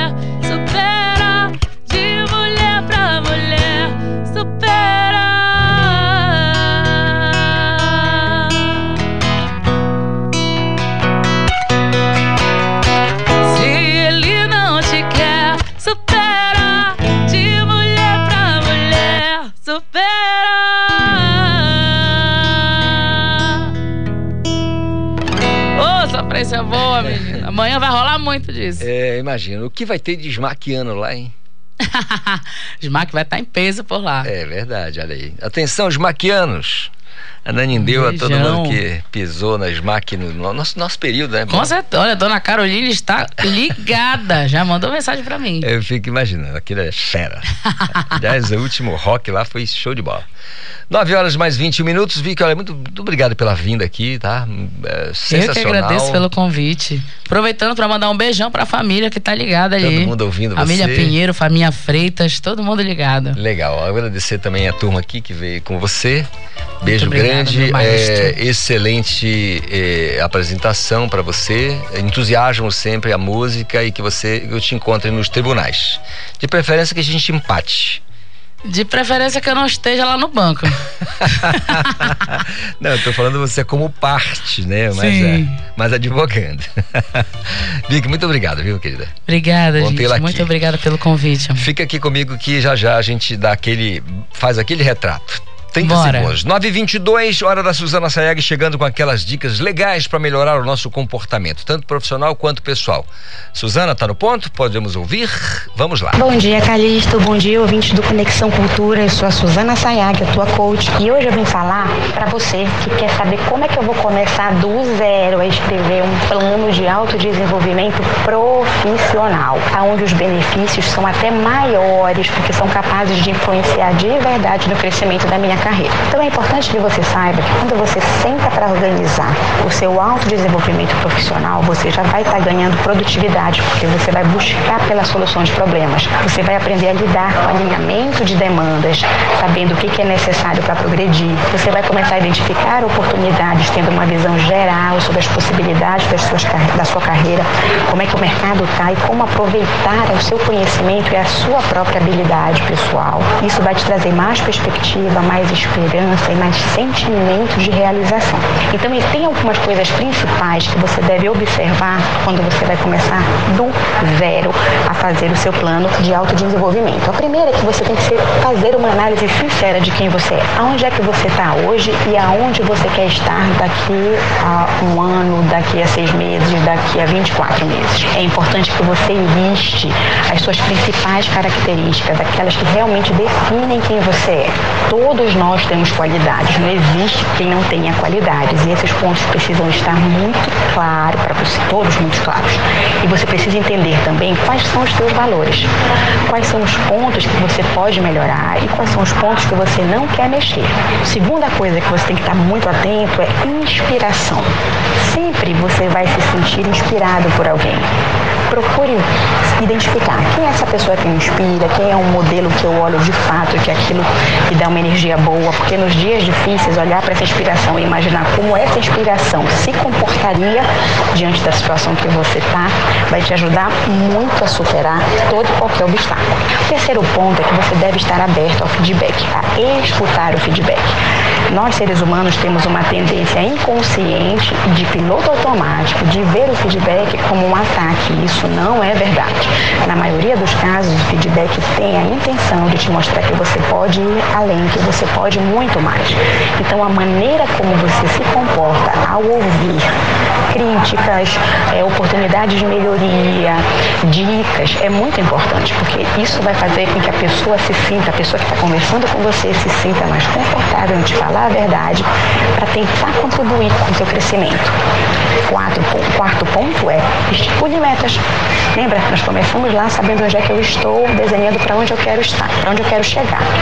E nessa jornada de onde estou para onde eu quero chegar, eu preciso ir passo a passo. Então, qual vai ser a minha meta do mês, qual vai ser a minha meta da semana? É importante que eu tenha isso muito bem desenhado, para que eu possa concretizar os meus planos e que para que tudo não fique só no planejamento. A diferença entre sonho e realidade é a ação. Então, organize isso, para ação, acredite em você desenvolva, adquire melhores conhecimentos e habilidades que você já tem. Eu espero que isso tenha feito sentido para você. Envie questionamentos, envie sugestão para o WhatsApp do Conexão Cultura ou me procure nas redes sociais Suzana Sayag. Um abraço de 40 segundos e até o nosso próximo encontro.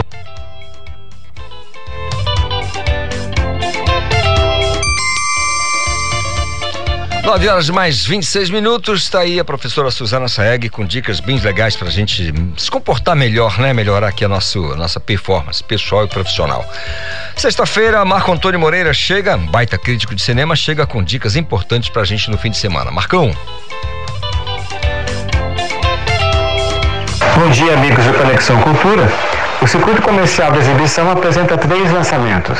Em Ghostbusters, Mais Além, uma mãe solo e seus dois filhos se mudam para uma nova cidade descobrem que tem uma conexão com os caças-fantasmas originais e o legado secreto de seu avô. Noite Passada em Sorro é um thriller psicológico sobre uma jovem apaixonada por design de moda que é misteriosamente capaz de ir para a década de 1960, onde encontra seu ídolo, um deslumbrante aspirante a cantor. Chernobyl filme é sobre as consequências da explosão da usina nuclear Chernobyl, quando centenas de pessoas sacrificaram suas vidas para limpar o local da catástrofe e para prevenir um desastre ainda maior que poderia ter tornado grande parte do continente europeu em uma zona inabitável. Continuam em exibição A Aventura Eternos e o Dama Marighella. No circuito alternativo, o destaque é a exibição da terceira edição do Festival do Filme Etnográfico do Pará. Aqui é Marco Antônio Moreira, para o Conexão Cultura. Você está ouvindo Conexão Cultura na 93,7. Obrigado ao professor Marco Antônio Moreira, crítico de cinema, trazendo para a gente aqui as dicas da tela grande da sétima arte para o fim de semana. Olha, o Estado lança o aplicativo Ver a Feira para fomentar o empreendedorismo digital. João Paulo Seabra, me conte como isso acontece. É, então, Isidoro Calixto, é um aplicativo para as feiras da capital paraense que o governo do Pará lançou é, durante uma cerimônia realizada nessa quinta-feira no Mercado do Guamá, em Belém. E o projeto do aplicativo para vendas de produtos online em feiras e mercados deve começar pelo Ver o Peso, na capital, e avançar para os outros municípios do estado, dando ênfase aos produtos regionais típicos de cada região e de uma forma prática o aplicativo vai servir como um novo elo entre o feirante e o, o cliente que vai poder escolher os produtos com toda a comodidade. E para participar, o feirante deve realizar um cadastro no aplicativo, enquanto que o consumidor deve baixar o mesmo no celular para fazer as compras online. E em princípio, o serviço começará a ser ofertado por feirantes no mercado do Ver Peso. E esse aplicativo, Calista, ele trabalha com um sistema de e-commerce, eh, onde são feitos os pedidos que estão disponíveis no cardápio de cada usuário classificando o nicho e atuação do mercado e vai de uma forma objetiva e coerente chegar até o consumidor. E prezando pela facilidade, o aplicativo conta com inteligência artificial, um robô que vai interagir com o usuário e o feirante de uma forma sugestiva e humanizada no item Fale com a Xepa no aplicativo. O Vera Feira também é, vai ter histórias, curiosidades e diversos tipos de entretenimento disponíveis para os usuários e em breve o projeto vai se estender por todo o Pará e a plataforma já está em fase de expansão para chegar em outros municípios também. E a criação do aplicativo é uma iniciativa do Instituto Ver o Peso, com apoio do governo do estado, por meio da Secretaria de Ciência, Tecnologia, Educação Superior Profissional e Tecnológica, que é a SECTET, que tem o objetivo de capacitar os feirantes e integrá-los ao mercado de trabalho com maior ênfase nos meios eletrônicos de comercialização digital e delivery. E também fazem parte do projeto o Instituto Ver o Peso, a Secretaria de Desenvolvimento Econômico, Mineração e Energia, que é a CDM, a, Sec, a Sectet, como nós tínhamos falado ainda há pouco, o SEBRAE e também o Bampará. Portanto, Calixto, agora os feirantes contam com esse aplicativo. É, João Paulo Seabra para o programa Conexão Cultura. Obrigado, João Paulo Seabra, pela participação e informações. 9h30, intervalo, intervalo e volto já já.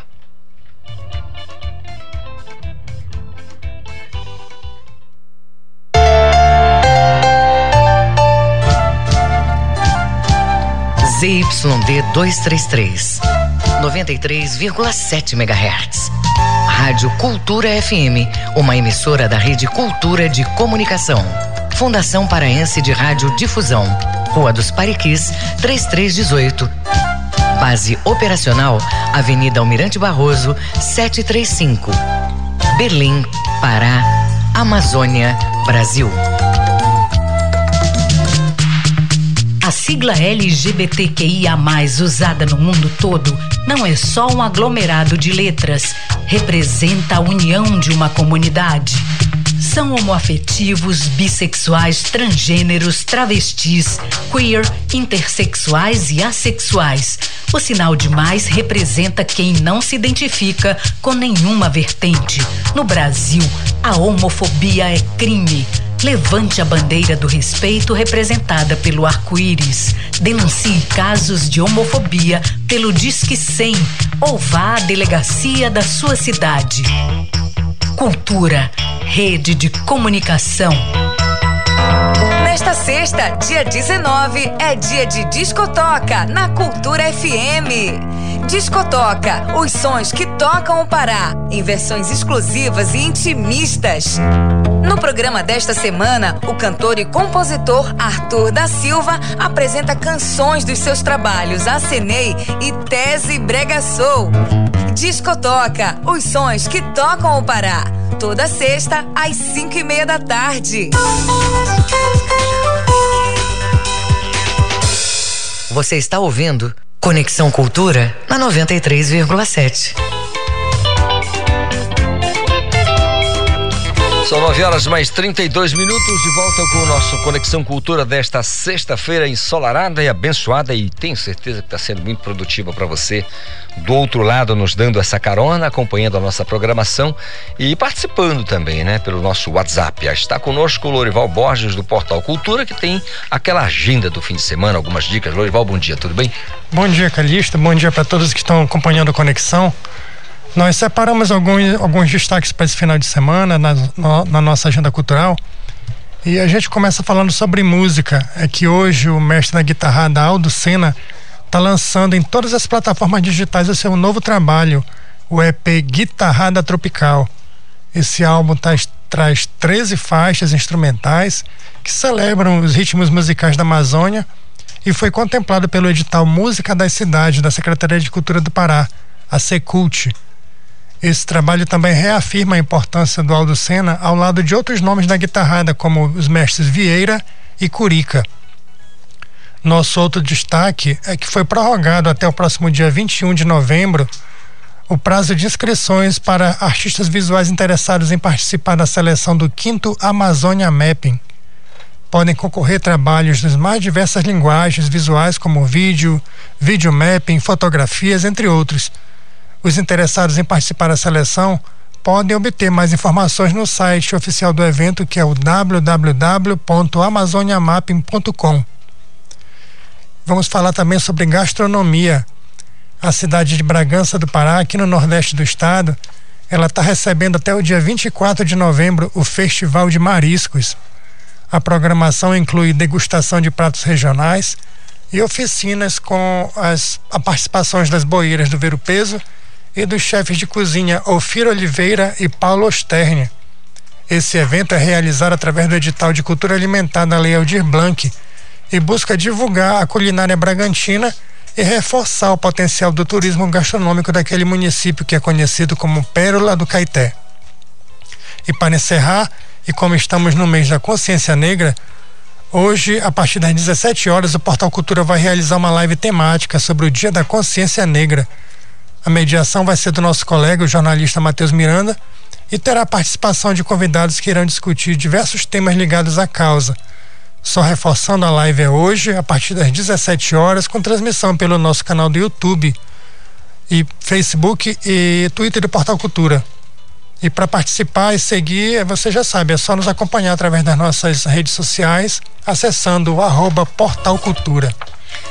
Valeu, Lorival. Bom dia para você e boa jornada no Portal Cultura, tá bom? Bom dia, Calixto. Bom dia para todos os nossos ouvintes. Um excelente final de semana. Para você também. Valeu, valeu. 9 horas mais 35 minutos, hora do esporte. Esporte. Bom dia, Manuel Alves. Bom dia, Isidoro Calixto. Bom dia, ouvintes do Conexão. Começa amanhã a decisão do Polo Metropolitano do Campeonato Paraense de Futsal da categoria principal, que será entre Clube do Remo e SMAC em dois jogos. O primeiro amanhã às 6 horas da tarde no ginásio do Núcleo de Esporte e Lazer da Seduc, na Dom Romualdo de Seixas. O jogo da volta, dia 24, quarta-feira, às sete e meia da noite, no ginásio de Marituba. Esses dois jogos, com transmissão ao vivo da TV Cultura para todo o estado do Pará. O campeão do Polo Metropolitano vai enfrentar o Cruzeiro de Santa Isabel, que foi o campeão do Polo Nordeste. Esse foi o destaque do esporte hoje no Conexão Cultura desta sexta-feira, que segue aqui pela 93.7 Rádio Cultura FM, com a sua apresentação Isidoro Calixto. Você está na Cultura FM. Valeu, Manuel Alves. Nosso papo agora com a enciclopédia do futebol do Pará. Ivo Amaral, bom dia. Bom dia, Calixto. Eu faço ideia da angústia da torcida do Remo. Eu mesmo já estou contando as horas até 19 horas, quando vai começar o drama Remincha lá em São Januário. Que seja um drama com final feliz. Mas eu já estou mais preocupado depois que ouvi a escalação do Clube do Remo, referendada pelo Reginaldo, confirmando No ataque não temos as presenças do Lucas Tocantins e do Jefferson, que são elementos agressivos. E o Remo precisa da vitória. O empate é um bom resultado em termo, mas é uma matemática difícil de se conciliar. Enfim, a expectativa é muito grande, eu tenho certeza que o pessoal do Remo tem que tomar um calmante até a hora do jogo. Legal, assim, Ivo, é, com relação a essa. Eu, eu, sempre falo isso com você. Em campo, dentro das quatro linhas, nós temos 11 contra 11, homem contra homem, e às vezes temos um regulamento debaixo do braço. Né? Ou seja, o Remo sabe muito bem o que pode fazer e o que precisa fazer. Né? E em algumas situações a, a, aquela velha frase funciona muito bem. Bola pro mato que o jogo é de campeonato. Imagina você. Mas faltou dizer uma coisa. É. Além do que precisa saber, do que sabe fazer, o que consegue fazer, né? Porque, não é? é? Dentro daquele plano que o Eduardo Batista vai, vai usar, eu acho que, de novo, Vitor Andrade Neto Pessoa no ataque não me, não me dá assim, muita confiança do resultado melhor. Eu quero estar enganado. Eu sempre cito esse exemplo para os meus amigos. Se o Paysandu Remo for jogar amanhã com o Barcelona, o Real Madrid lá na Espanha, eu acho que vão levar de 5, 6 a 0. Mas se vencerem, vai ser uma alegria incalculável para mim. Então eu tenho que ser realista e não vender a ideia do pessimismo, mas abrir o olho para o que nós temos, o cuidado que o Remo tem que enfrentar e uma escalação mais coerente pela necessidade do resultado. Legal, olha, Ivo, eu estava falando com pessoal, na, na, que o Reginaldo comentando com a turma, eu não sei, mas quando eu tenho vontade de dizer 3 a 0 eu sempre digo isso. E alguma coisa me diz que o Remo vai dar uma balaiada no, no, no, no Vasco da Gama, sabe? Alguma coisa me diz 3 a 0 e vai ficar barato. Eu não sei porque isso tem eu, alguma coisa me dizendo, eu me sinto, eu, te, eu tenho obrigação de te dizer isso são os milagres nas arenas, né? Sem dúvida alguma. Agora, sei, o, mas... o, o, clube do Remo, eu me recordo de dois, é, dois sucessos do Remo em São Januário. E surpreendentes todos dois. O primeiro, mais recente, alguns anos atrás, na Série A, o Remo foi a São Januário e venceu o Vasco por 2 a 0 dois gols do Jonathan, se lembra? Dois gols do Jonathan, que andou numa fase dominada. Depois, esse mesmo Remo, semanas depois, foi no Engenhão, derrotou o Botafogo por 3 a 1 E parece que o Jonathan também fez um dos gols. E também um resultado muito expressivo, este mais antigo, mas é do tempo de Bebeto e tudo, tudo mais, o Vasco tinha um timão. O Vasco empatou de 0 a 0 na Copa do Brasil em Belém e o Remo fez 1 a 1, a 1 lá em São Januário. E com isso avançou para as semifinais contra o Criciúma. Então são resultados que podem ser lembrados, embora em outras épocas e com equipes bem diferentes das que o Remo tem hoje. Legal. É, é, sim, vamos é, imaginar que o meu placar se confirme. 3 a 0 para o Vasco. Bom, 1 a 0 3 só valem três pontos, né? Só está em jogo aí três pontos. Então, é, é, com os resultados, você viu, né? O Brusque recuperou os três pontos perdidos no, no pleno do STJD é, e agora é, foi a 44 pontos. Então, o Remo ficou numa condição um pouco mais delicada. Eu é. penso que agora, como você diz, né? Não basta só torcer, vai ter que começar a rezar, né? Pois é, e um detalhe também é importante, ontem nós falamos do programa, né? Essa penalização injusta aos clubes.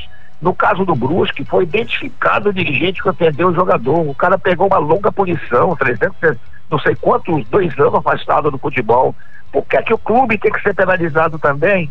Se o dirigente que cometeu injúria foi identificado, houve a punição esportiva, até com certa penalização, perda de mando de campo. Castigar o clube, do modo geral, é cruel. O Brusque, não sei como, com que argumentação que advogados usou, conseguiu reverter essa situação. E só um detalhe, olha, eu estava maluco ainda agora que eu falei resultado do Remo e falei de 2 a 0 contra o Vasco, mas foi o Paysandu que venceu o Vasco, não foi o Remo dois gols do Jonathan em São Januário e depois Paysandu 3, Botafogo 1 no Engenhão. O grande resultado do Remo em São Januário foi um empate mesmo de 1 a 1 gol de Thiago, que levou o Remo para a semifinal da Copa do Brasil contra o Criciúma, que viria a ser campeão dirigido pelo Escolari.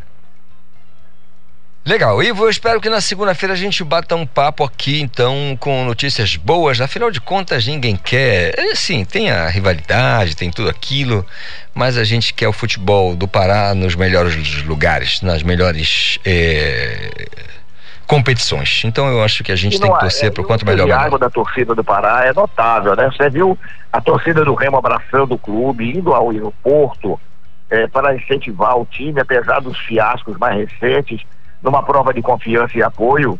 A gente espera que os jogadores se superem e retribuam isso com uma grande exibição em São Januário. É muito preocupante, não há dúvida, ninguém está tranquilo. Eu que não sou aquele torcedor fanático, sou um profissional. Eu estou angustiado, eu olho o jornal de pouco que vai acontecer, fico pensando a toda hora no jogo. Imagina o torcedor do Remo que sofreu e continua sofrendo nessa temporada. Eu vou torcer para que o Vasco jogue com o Remo achando que está jogando com o Santos e tome de 3 a 0 E... Mas na segunda-feira a gente O bate Santos de Pelé, né? Não é o Santos de hoje. Não, mas também não tá tão ruim assim, né? Tá, tá, Tá tá conseguindo umas vitórias aí importantes para se manter na Série A do Campeonato Brasileiro. Um grande abraço para você na segunda de bate-papo, Ivo. Calixto, bom fim de semana para você e para todos. Ótimo fim de semana. 9 horas mais 43 minutos. A Tainá Martinez está na linha comigo, porque logo mais às uma e meia da tarde na TV Cultura 2.1 você tem Esporte e Cultura. Bom dia, Tainá. Bom dia, Calixto. Bom dia a todos. Esporte e Cultura de hoje está bem legal. Nós vamos falar, claro, do jogo do Clube do Remo, logo mais às 7 horas da noite contra o Vasco. Você e o Ivo já debateram todos os pontos aí dessa partida importantíssima para o Clube do Remo. Nós vamos falar da apresentação do Lecheva, ele que agora é o coordenador técnico de futebol do Paysandu. E ele falou um pouquinho de como vai ser esse trabalho dele à frente dessa função tão importante dentro da diretoria de futebol do Paysandu, uma função estratégica, vai trabalhar, trabalhar ali diretamente com o executivo de futebol, com o técnico, com os jogadores, vai ajudar na formação desse elenco. A gente vai falar sobre isso.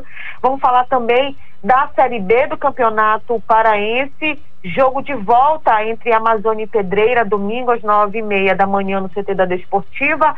Primeiro jogo terminou empatado em 1 a 1, ou seja, a decisão em aberto. O outro jogo entre Caeté e Parauapebas continua suspenso. Na próxima terça-feira será o julgamento desse caso que envolve também a equipe do São Raimundo lá de Santarém. Então, a partir de terça-feira, devemos ter aí uma posição sobre esse segundo jogo da semifinal. Nós vamos falar também da decisão do Polo Metropolitano do Campeonato Paraense de Futsal. Amanhã, Clube do Remo e Esmac vão se enfrentar às 18 horas no ginásio do NEL, com transmissão ao vivo aqui da TV Cultura. Nós vamos falar também das meninas do basquete em cadeira de rodas, que estão fazendo bonito no Campeonato Brasileiro Feminino de Basquete em cadeira de rodas, que está sendo realizado no Espírito Santo. As meninas estão com grandes chances de ir para a final a equipe do All Star Rodas, que está com duas equipes, viu, Calixto? O All Star Rodas Pará e o All Star Rodas Belém. São duas equipes, é como se fosse uma equipe A e uma equipe B, estão fazendo bonito aí na competição. E amanhã é o Dia da Consciência Negra e nós vamos bater um papo muito legal com o professor da Universidade Estadual do Pará, o Ayala Colares, ele que além de professor também é militante das causas raciais. E nós vamos falar sobre essa situação do Brusque, sobre o racismo no futebol, no esporte como um todo. Então, o Esporte Cultura de hoje está bem legal e a gente conta com a participação de todos no 984842738 ou pelo Twitter no arroba Portal Cultura. Calixto. Valeu, valeu, valeu, Tainá Martinez. Ótimo programa para vocês aí na TV Cultura. Todo mundo tá ligado, eu sei que não vão perder. À uma e meia da tarde. Depois, às duas da tarde, tem Sem Censura Pará. Quem vai chegar pra gente com os destaques do programa é minha colega Joana Melo. Me conte, Joana. Bom dia, Isidoro Calixto e ouvintes ligados no Conexão Cultura. Chegou a hora dos destaques do programa Sem Censura Pará desta sexta-feira. O primeiro assunto de hoje é crise energética. Nos últimos meses, o Brasil vive uma das maiores secas, o que tem pressionado o sistema de energia do país e elevado a cobrança na conta de luz. E para falar desses impactos, vamos conversar com o procurador Procurador Regional da República, Felício Ponte Júnior, e ainda receber a advogada e escritora Flávia Vieira. Já no segundo bloco do Sem Censura Pará, a conversa é com o gerente de música da Secult, Alan Carvalho, que vai trazer os detalhes da programação do governo do estado para celebrar o Dia da Consciência Negra. E no terceiro bloco tem música paraense. Vamos receber o cantor Marcelo Val, um ícone do brega que vem ao programa para falar da carreira e cantar as marcantes do brega romântico paraense. Então anota aí, você acompanha o programa Sem Censura Pará pela TV e Portal Cultura, sob o comando da jornalista Vanessa Vasconcelos, sempre a partir das duas horas da tarde, com reprise às 11 horas da noite. Calixto, um bom final de semana a todos e até segunda-feira. Conexão Cultura na 93,7. 9 horas mais 48 minutos. Muito obrigado, Joana Melo. Bom tê-la aqui falando com a gente, destacando aí os convidados e os temas discutidos no Sem Censura, programa que eu adoro. E eu sei que você não vai perder às duas da tarde. Depois tem reprise, como disse a Joana Melo.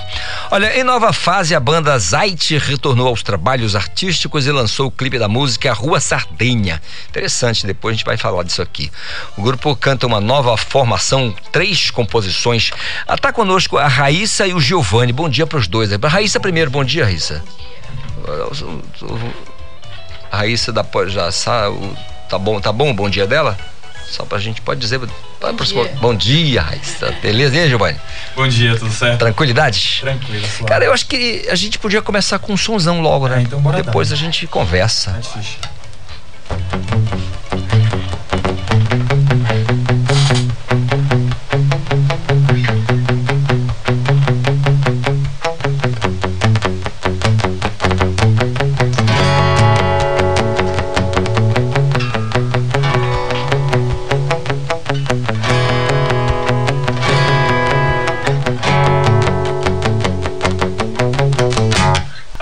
sempre dá a mesma volta. Pro- Probleminha aqui, programa ao vivo é assim mesmo. Banazite aqui, agora dá pra fazer, né? Culpa da Raíssa, nada, rapá.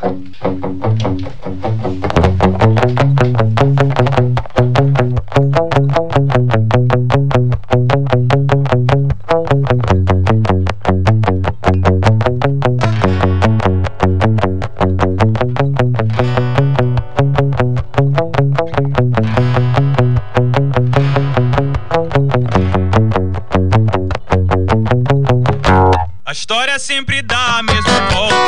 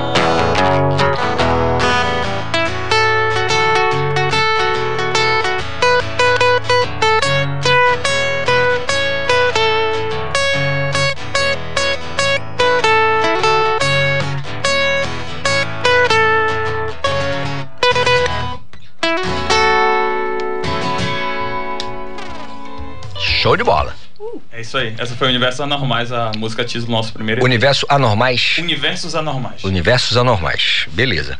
Legal. Agora sim, a, a galera faz trampo é, em outros projetos com, com gig ou com sócios mesmo de outros outros Não, eu, eu tenho outra banda, Aham. é a Coach, eu sou vocalista e guitarrista, e a Zait entrou depois, sabe? Eu entrei há pouco tempo, há pouco tempo, dois anos, mas uma Não é- pandemia, não é pouco então, tempo, exatamente, né? foi É. uma pandemia.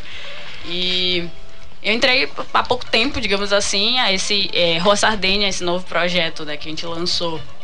Ele veio agora com essa nova formação. E é isso.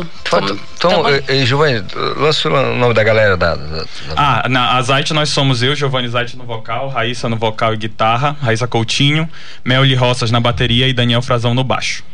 Beleza. Aí depois vocês participam do, do Jambu Festival? Como é que é? É, Vai, ter- vai rolar Ah, com a banda? Não, na verdade, rolou uma playlist da galera do, do Jambu na semana passada. Na né? ocasião. Do Isso, lançamento. É, do Entendi. lançamento da, da música. então. E esse material novo já está em todas as plataformas? Já sim, dá pra escutar em todas as plataformas digitais, Spotify, Deezer, Amazon Music e no YouTube a gente tem tanto a música quanto o nosso clipe, que a gente mesmo produziu e foi dirigido pelo baixi- nosso baixista, o Daniel Frazão. Pois é, o Frazão já tem uma história de um audiovisual, né, cara? Sim. Eu vejo sempre ele envolvido com outros projetos, aí o cara manja, né? Mas esse foi o primeiro projeto dele como diretor. Entendi. Foi um grande passo assim pra banda, o nosso primeiro clipe.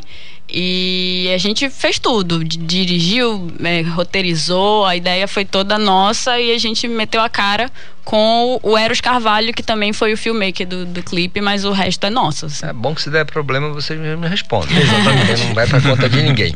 Cara, é o seguinte, a gente vai fazer mais uma música pra encerrar, mas antes eu queria saber do que vocês pensam pra esse restante de, de 2020. O restantinho, né? Tá acabando já. Restantinho. E início de 2022, assim, a gente tem uma boa expectativa pra essa questão da pandemia acabando, Sim. né? E aí, como é que vai rolar? Bem, a gente já tá com algumas coisas engatilhadas, né? A gente usou o ano de 2021 e o início lá da, da pandemia tentando nos manter produzindo coisas, né? No início do, do ano a gente fez a gravação de três singles, lançamos o primeiro que foi Rua Sardênia agora e temos dois já preparados para iniciar 2022 já com eles. E agora a ideia é poder fazer um show e voltar a ver a galera. A gente teve o nosso último show foi logo antes da, da do isolamento social, então a gente tá muito ansioso para voltar pro palco. Legal. Raíssa, tem aquele. aquele porque você eh, tem o estereótipo da tipo, típica guitarrista que gosta de destruir tudo, quebrar tudo, essas coisas, né? Essa é ela Mas mesmo. Passa essa impressão, assim, mas você, você, você se considera mais eh, eh, instrumentista ou intérprete? Olha, depende do. Eu tenho meus momentos. Eu acho que eu consigo me encaixar de tudo um pouco. Eu já cheguei a quebrar instru- instrumento, por sinal. Mas na Zite eu dou uma, uma contida. Uma mas não sei. né? É tanta saudade do palco que veremos, né? Capaz, se não for muito caro o instrumento. Exatamente. Depende muito do valor monetário, né? Às vezes não é, não é, não é custo, é valor mesmo, né? Tem um valor, às vezes, até sentimental. Galera, é o seguinte, Raíssa, Giovanni, olha, eu queria agradecer muito a participação de vocês aqui no Conexão Cultura dessa sexta-feira. Sempre, pô, bem legal a gente ter a presença do artista aqui. Esse é um canto para o artista, né? Daqui da região, do Pará e tal. Isso eu acho muito legal ter receber sempre. É, é a coisa fria do telefone, da distância, é muito chato, é muito ruim. Quando a gente tem, pô, é legal, a gente tem o contato, a energia, sente a energia, é muito bacana isso. Então eu queria desejar a você muito entusiasmo sempre nas apresentações, sucesso na jornada, viu? Queria ter, eh, vocês vão terminar com Rua Sardenha, então, Isso, né? isso. Então, um beijo para vocês, ótimas apresentações sempre. E você que ouviu Conexão de hoje, dessa sexta-feira, 19 de novembro, vai ficar super à vontade se quiser ouvir esse e outros através do nosso Castbox. É simples demais, é só acessar a nossa página do Jornalismo Cultura. Vou deixar vocês com a banda, parte dela, né? Com a Zait. E na segunda-feira a gente se fala. Um grande beijo, tchau, tchau.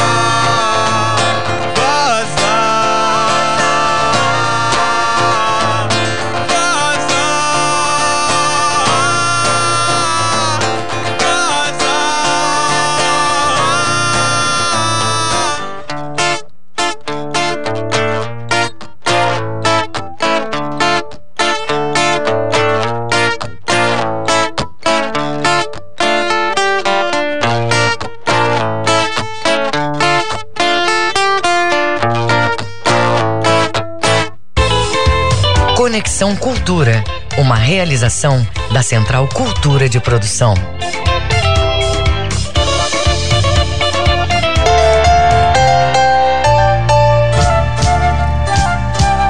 ZYD 233, 93,7 MHz. Rádio Cultura FM, uma emissora da Rede Cultura de Comunicação. Fundação Paraense de Rádio Difusão. Rua dos Pariquis, 3318, Base operacional, Avenida Almirante Barroso, 735.